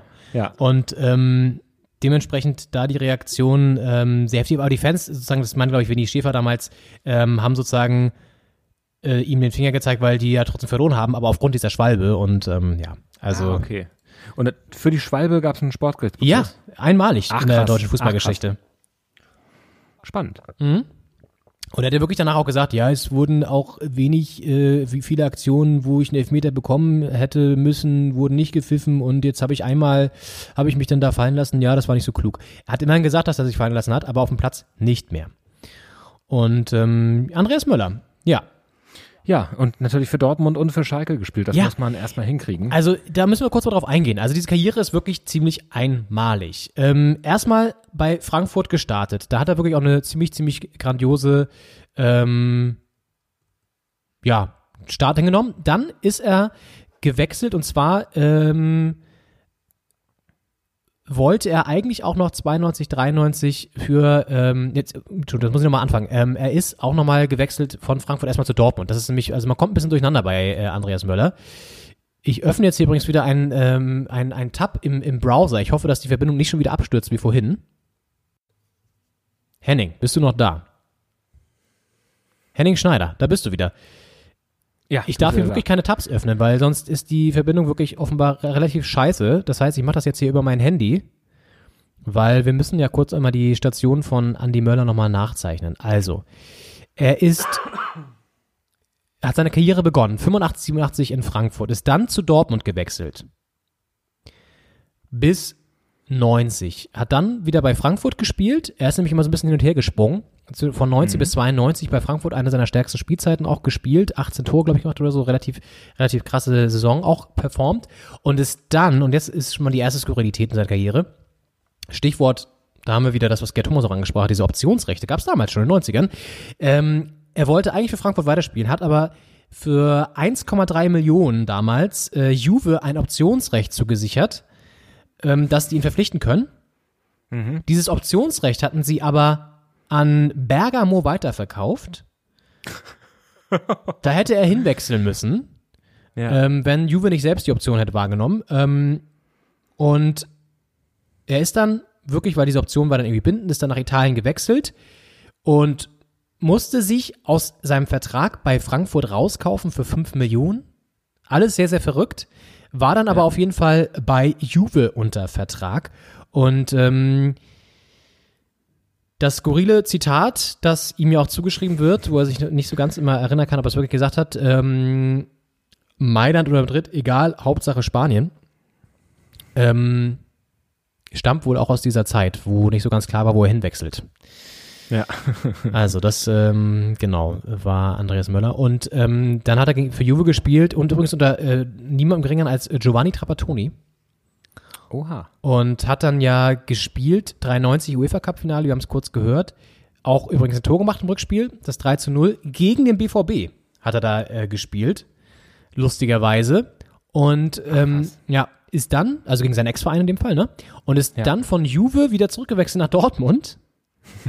94 bis 2000 da gespielt und hat dann 97 im BVB-Trikot im Finale der Champions League gegen Juve wiederum gespielt und auch wieder gewonnen. Also es ist immer alles auf der richtigen Seite der Geschichte gestanden. ja. Und dann halt einmal auf der sch- falschen Seite, er ist dann nämlich von Dortmund zu Schalke gewechselt, weil er wohl ein ziemlich hochdotiertes Angebot auch hatte von äh, Rudi Assauer. Ja. Und dann stand er einmal auf der falschen Seite, nämlich beim äh, Meisterschaftsfinale 2001. Oh ja. Bei diesem kranken, absurden Meisterschaftsfinale. Und hat dann in der Kabine das Unheil kommen sehen, danach dem Schlusspfiff. So, und ist dann Andreas Mörder nochmal zurückgewechselt zu Eintracht Frankfurt und hat dann aber wirklich äh, 2003, 2004 dann nochmal gespielt, aber auch nur noch elf Spiele gemacht, null Tore, also war dann sehr unerfolgreich. Ähm, Und was auch noch eine bittere Note seiner Karriere ist, er hat ähm, bei beiden WM- und EM-Finals, wo er sozusagen im Kader stand, also so ähm, 90 in Italien stand er im Kader und 96 bei der EM in England auch. Da hat er auch sein bestes Turnier gespielt, aber er war gesperrt im Finale durch zwei gelbe Karten und hat im Halbfinale aber noch Deutschland erst weitergeschossen überhaupt mit diesem entscheidenden Elfmeter im Elfmeterschießen gegen England. Ja. Ähm, stand dann im Finale aber äh, nicht zur Verfügung, weil er gesperrt war und bei der WM 90 war er auch im Kader, aber er hat nicht ähm, gespielt, er war nur auf der Ersatzbank. Da war er noch sehr jung, muss man dazu sagen. Ja. Ja, und jetzt die Frage, was macht denn der heute eigentlich? Ähm, Das ist eine sehr gute Frage, von dem habe ich lange nichts gehört. Ging mir genauso. Also, nicht, weil wir jetzt persönlich in Kontakt stünden, sondern so öffentlich. Ging mir genauso, deswegen habe ich auch noch mal so ein bisschen nachgeguckt. Und zwar ähm, gibt es da auch zwei Anekdötchen tatsächlich. Ähm, er war nach seiner Karriere, ist er dann ähm, irgendwie zu verschiedenen ähm, äh, Business-Sachen irgendwie gekommen. Unter anderem auch 2006 hat er für die Gäste der AIDA-Clubschiffe, für die Kreuzfahrtschiffe, die WM-Spiele kommentiert. Bei der Fußball-WM 2006 stand er da an Bord und hat irgendwie die, hat, so wie du jetzt hier die ganze Zeit Hertha Wolfsburg für mich kommentierst, hat Andreas Möller 2006 auf der Reling gestanden, bei irgendwelchen Clubschiffen und für die besoffenen Gäste da auf der AIDA äh, die Heim-WM kommentiert. Ja, zotig wahrscheinlich. Richtig Kann ich mir gut vorstellen. Ja, und äh, du hast ja auch O-Töne von ihm gehört, also es ist die rhetorisch jetzt auch nicht der Knaller. Ähm, also kann man sich gleich vorstellen, welchem Duktus der das ungefähr gemacht hat. Aber er ist halt das Original. Er ist das Original. Und da hat er irgendwie auch so ein bisschen, wahrscheinlich, ja, genau wie du schon sagst, so Anekdoten einfließen lassen. Damals, als wir ähm, die EM geholt haben, ja. Also, äh, Henning, wie steht's hinten? Du, du zuckst immer mit dem Kopf so nach hinten zurück. Das Spiel ist durch. Äh, Wolfsburg hat 3 zu 2 gewonnen. Ach du Scheiße, das darf so nicht passieren nachher. Nach 2-0 Halbzeitführung. Das darf so nicht passieren nachher, da müssen wir aufpassen. Ich habe zugesagt, das jetzt zu tippen und deswegen tippe ich das jetzt. Ja, super, toll. Naja, ich habe ja auf Hertha getippt. Ja. Insofern sind wir da, sind wir da ausgleich. Ja, ja ähm, wie ging's weiter? Er hat tatsächlich dann ähm, auch natürlich, wie es immer so ist bei ehemaligen Fußballprofis, ist er nach ähm, in den in den sozusagen Funktionärsbereich gekommen und hat unter anderem bei Kickers Offenbach als Manager gearbeitet und ähm, war dann zwischendurch 2015 auch mal Co-Trainer bei der ungarischen Nationalmannschaft damals noch Bernd Stork, nicht Lothar Matthäus, ähm, und hat dann dabei irgendwie auch aufgehört und äh, ist jetzt aktuell natürlich wo? Bei der Eintracht aus Frankfurt. Ja, ist er jetzt Ja. Leiter des vereinseigenen Nachwuchsleistungszentrums, zumindest Stand Oktober 2019. Mehr konnte ich na, danach nicht mehr nachrecherchieren, ob da noch irgendwas passiert ist. Andreas Möller. Ich finde aber, das meinte ich mit am, am Eingang, wenn du sie, dir anguckst, was der alles geholt hat an Titeln, Ja. ähm, wie der jetzt doch irgendwie in der Versenkung verschwunden ist, ist schon krass im Vergleich zum Beispiel zu Lothar Matthäus oder so. Ja, wahrscheinlich reichen die, die Schuhe nicht aus an Extravaganz, äh, um da Experte bei Sky zu sein. Ja, und hatte ja auch nie irgendwie so ein aufwühlendes Privatleben, war nie unbedingt in den, in den, in der, in den Privat, ähm, in den Privat, in den bunten Gazetten mit seinem Privatleben, so rum wollte ich sagen. Ähm, Also ist schon auf jeden Fall, ja, irgendwie ähm, unter dem Radar nach wie vor noch gelaufen. Und ich glaube, auch aufgrund seiner nicht ganz so spritzigen Art vielleicht auch nicht unbedingt geeignet dafür, noch ein Spiel zu kommentieren, so auf hohem Niveau. Zum Beispiel so als Fußballkommentator. Ja, kann sein, aber es ist ja schön, dass er untergekommen ist äh, im, im Fußballbereich und äh, auch in seinem Heimatverein. Äh, das ist auch mal eine schöne Geschichte. Du, ich denke, wir müssen uns auch keine Sorgen machen, dass er das finanziell nicht schafft. Ja, ich denke auch, da wird, ist ja die gute alte Zeit da noch mitbekommen.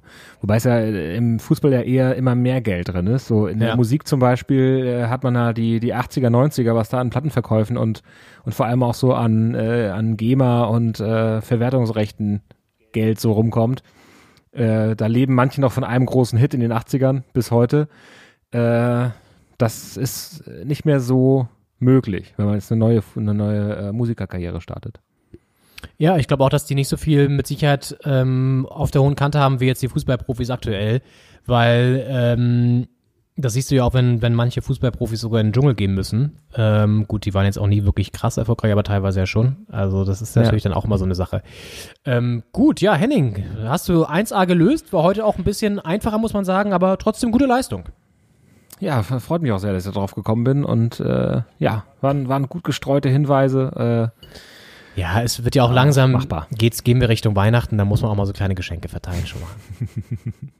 Ja. Deswegen, ich nasche ja auch schon die ganze Zeit so nebenbei ähm, Gewürzspekulatius. ah, lecker. Den guten, den guten alten. Ähm, von der Qualitätsmarke Gut und Günstig. Wow. Und Gut und günstig und lecker. Gut und günstig und lecker, ja. Ähm, ja, dann lass uns doch vielleicht zum Abschluss dieser Folge auf die nächste Woche kurz vorausblicken, beziehungsweise gut, heute Abend, ja, gibt's noch ein Spiel. Es spielt übrigens gerade parallel Leverkusen in Freiburg, hat das Spiel gedreht, nachdem sie schon 0-1 zurücklagen, Alario Doppelpack 2-1 Leverkusen. Aktuell. Ah, stark. Konnte ich leider nicht gucken, weil ich Hertha gegen Wolfsburg geguckt habe. Ja, das äh, steht uns ja auch noch dann bevor. Und dann gibt's wieder ein Montagabendspiel, Mensch, toll. Hoffenheim gegen Union. Ja. Mal gucken, ist eine Aufgabe für die, äh, für die Knappen aus Köpenick. Für die Knappen aus Und- Köpenick? Sind das nicht die Knappen? Die Knappen sind die Schalker.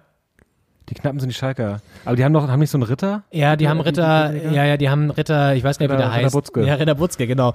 ähm, nee, der hat so einen Kacknamen. Ähm, aber die Knappen sind Stimmt, die wirklich die, die Schalker, Henning. Die Schalker, die Knappen, klar.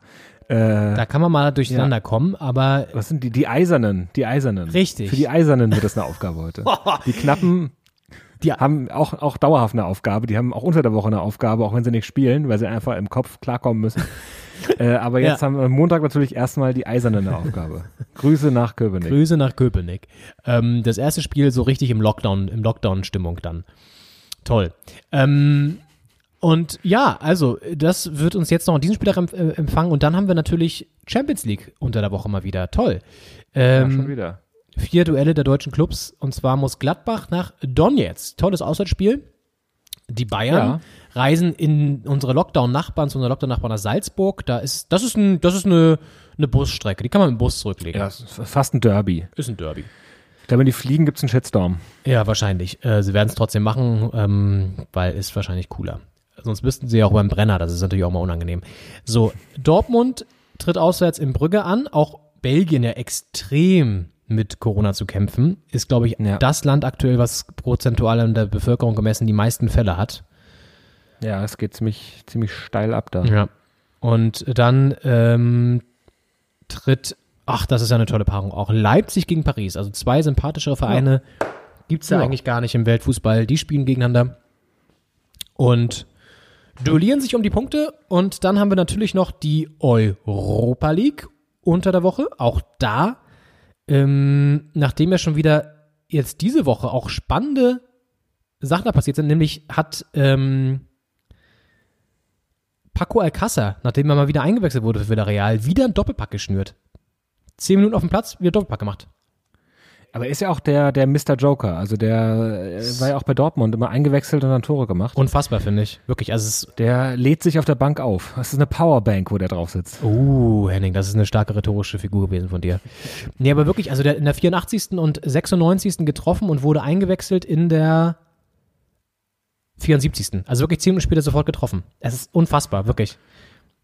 Und Das ist stark. dritter Spieltag mit den deutschen Clubs. Ähm, Leverkusen tritt, oh, in Israel. Auch das ja ein Land, das sich schon etwas länger im Lockdown befindet. Äh, Ja. Beersheva. Da spielt Leverkusen. Auch eine interessante Partie. Und Hoffenheim, unsere Jungs aus Sinsheim, treten zu Hause an gegen Liberec. Liberec, Liberec. Toll. Das sind die Partien, die anstehen. Bundesliga, Hertha, danach gegen äh, niemand geringer. Ich glaube, das ist äh, nochmal ein Spiel, wo wir uns auf jeden Fall auch, ja, nochmal warm anziehen müssen. Ähm, wir spielen auswärts gegen Augsburg, die ja, Ja. zurzeit auch echt ganz gut drauf sind, ne? Das stimmt. Haben jetzt gerade äh, Mainz abgefrühstückt, 3-1 und Ja. da muss man äh, aufpassen. Das ist natürlich ein Spiel, das man gewinnen möchte aus Berliner Sicht. Ja, erstmal, was heute passiert, das ist so ein bisschen zu viel Zukunftsmusik wahrscheinlich, aber ja. Ja. Dafür das andere Duell, was äh, sich wahrscheinlich eher im, im Bereich des Interesses des Allgemeinen befinden wird, Dortmund gegen Bayern 18.30 Samstagabend Oh ja. und Leverkusen-Gladbach am Sonntagabend. Auch da schauen wir natürlich alle gespannt drauf. Ähm, in diesen Zeiten, wo der Fußball eine etwas, ja, besondere Rolle einnimmt, wir haben es ja. eingangs erwähnt äh, und auch thematisiert. Und neben dem äh, deutschen Topspiel Bayern gegen Dortmund gibt es äh, auch auf der Insel am nächsten Wochenende ein Topspiel. Da empfängt nämlich Manchester City den FC Liverpool. Ei, das wird natürlich auch toll. Ja. Mhm. 17.30 am Sonntag. Na, siehst du, dann ist Und- ja wieder vorgesorgt für die, für die Zeit, wo man ähm, nicht mehr so viele andere Sachen machen kann. Das ist doch toll. Ja, und wir werden an diesem nächsten Wochenende zwar noch denselben US-Präsidenten haben, aber möglicherweise Gott, ja, stimmt. Ey, das ist ja auch noch. ab Januar einen, einen anderen oder denselben nochmal. Ganz ehrlich, das habe ich jetzt immer die ganze Zeit so ein bisschen ignoriert oder ver versucht zu verdrängen. Aber ja, Dienstag ist es soweit. Übermorgen. Ich meine, die wählen ja jetzt schon alle, die meisten, ähm, stimmen jetzt schon ab in den meisten US-Bundesstaaten. Aber natürlich ist dann am Dienstag der Tag, wo alles zusammengefügt wird. Und man muss es abwarten, aber es ist wirklich, ach, ich weiß nicht. Ich hoffe, dass das alles irgendwie glimpflich ausgeht. Und Ja. ähm, bei aller Überparteilichkeit hofft man sich natürlich auch einen Ausgang, der die Stimmung mal generell in diesem Land befriedet. Und da könnt ihr euch jetzt selber überlegen, äh, an wen wir da denken. Ja. Ähm, aber ansonsten wird das, glaube ich, so oder so eine turbulente Wahl, ein turbulenter Wahlabend, turbulenter Wahlausgang. Ich denke auch, apropos glimpflich ausgehen, ich habe noch eine kleine Anekdote zum Schluss. Und zwar war ich mit dem Fahrrad unterwegs in der Warschauer Straße und vor mir fuhr jemand auf so einem Miet-Scooter. Äh, so mit 7 km/h in mittig auf dem Fahrradweg. So sollen sie auch fahren da, aber die fahren immer sehr langsam und so ein bisschen schlingerig und dann will man da überholen. Ich war so drei Meter hinter dem und dann fällt so was Weißes runter. Und ich dachte erst ein Zettel oder ein, Kassenbon oder sowas und dann äh, gucke ich so, wie das auf den Boden fällt und das springt ganz komisch vom Boden ab und ich denke, was, was ist denn das, wenn das so komisch abspringt, so hart auch? Und dann gucke ich runter und es ist so eine Hundertstel Sekunde und ich erkenne, es ist ein Earpod. Und in dem Moment weiß ich, scheiße, erstens, das hat er gemerkt, weil er aus dem Ohr gefallen ist und zweitens, das wird ihn interessieren, dass der runtergefallen ist, weil der teuer war. Und äh, dann ist das so eine hundertstel Sekunde, wo ich erkenne, was das ist und ich weiß, der bremst jetzt und dann gucke ich hoch und der steht schon und äh, ich kann gerade noch so ein bisschen ausweichen. Ich war jetzt auch nicht wahnsinnig schnell unterwegs. Äh, es ist alles gut gegangen, aber das war so ein ganz seltsamer Moment, wo die Zeit sich so dehnt und in Scheiße. einer hundertstel Sekunde wahnsinnig viel im Kopf abgegangen ist. Und sonst manchmal tagelang nichts. Wahnsinn. Das ist ja dramatisch. Also du konntest diesen Unfall noch verhindern, es ist alles gut ausgegangen. Ja, ja. Und die wichtigste Frage, hat der Earpod überlebt? Das, das weiß ich nicht. Das, Das, ist, war aber bestimmt, ja. die sind ja bestimmt hart im Nehmen. Und ganz ehrlich- Hat dann niemand ein Interesse daran, dass sie schnell kaputt gehen und ersetzt werden müssen. Aber das ist auch dieses grundsätzliche Problem bei diesen E- Earpods, deswegen werde ich mir die auch nie holen, dass man die so komisch in dem, also A sieht's scheiße aus, finde ich. B ist es einfach irgendwie völlig überteuert und C ist es sowas von bekloppt, weil man die ständig verlieren kann, wie man jetzt in dem Fall sieht, obwohl man ja auch eigentlich auf dem Fahrrad auch keine Musik hören sollte oder auf dem, auf dem, auf dem E-Scooter. Naja, naja, naja. Ja, Mensch, Henning, Ja. das ist ja gut, gut dass, äh, dass du das mit deiner Fähigkeit am Lenker ausbügeln konntest. Ja. Ja, so wie du uns hier durch die, durch die Sendung geleitet hast mit, mit deiner Gabe des, des Dirigierens, ähm, so hast du auch da auf der Straße den Unfall verhindert. Ja, aber Auffahrunfall ist man ja auch immer, immer mitschuld. Das ist auch so eine goldene Regel. Das ist immer das, das, das lernen auch so, so Kinder schon, glaube ich. Die, die kriegen das so mit und so, nee, ähm, das war auch ein Unfall? Ach so, ja, nee, da bist du leider mitschuld. So, sagt dann so ein Ja. Sechsjähriger oder so. Ja. Ja, es ist die Einführung in die Versicherungswelt. Fantastisch. In die Welt der Erwachsenen. Ja, Ähm, meine Damen und Herren, vielen Dank an dieser Stelle für die Aufmerksamkeit ähm, und dass ihr uns hier zugehört habt, mal wieder bei Doppelspitze der Fußball-Podcast. Wir bringen euch durch diesen Lockdown light. Das können wir eigentlich sagen, oder? Oh ja, morgen geht's los und äh, nächste Woche sind wir natürlich auch wieder für euch da mit einer neuen Folge. Wir bleiben dran. Und äh, ihr hoffentlich auch. Stay home, stay tuned und äh, ja, passt auf euch auf, bleibt gesund und äh, ja, verzichtet ein bisschen, äh, setzt euch und anderen ein Zeichen, äh, dass es auch symbolisch äh, in eine andere Richtung gehen muss.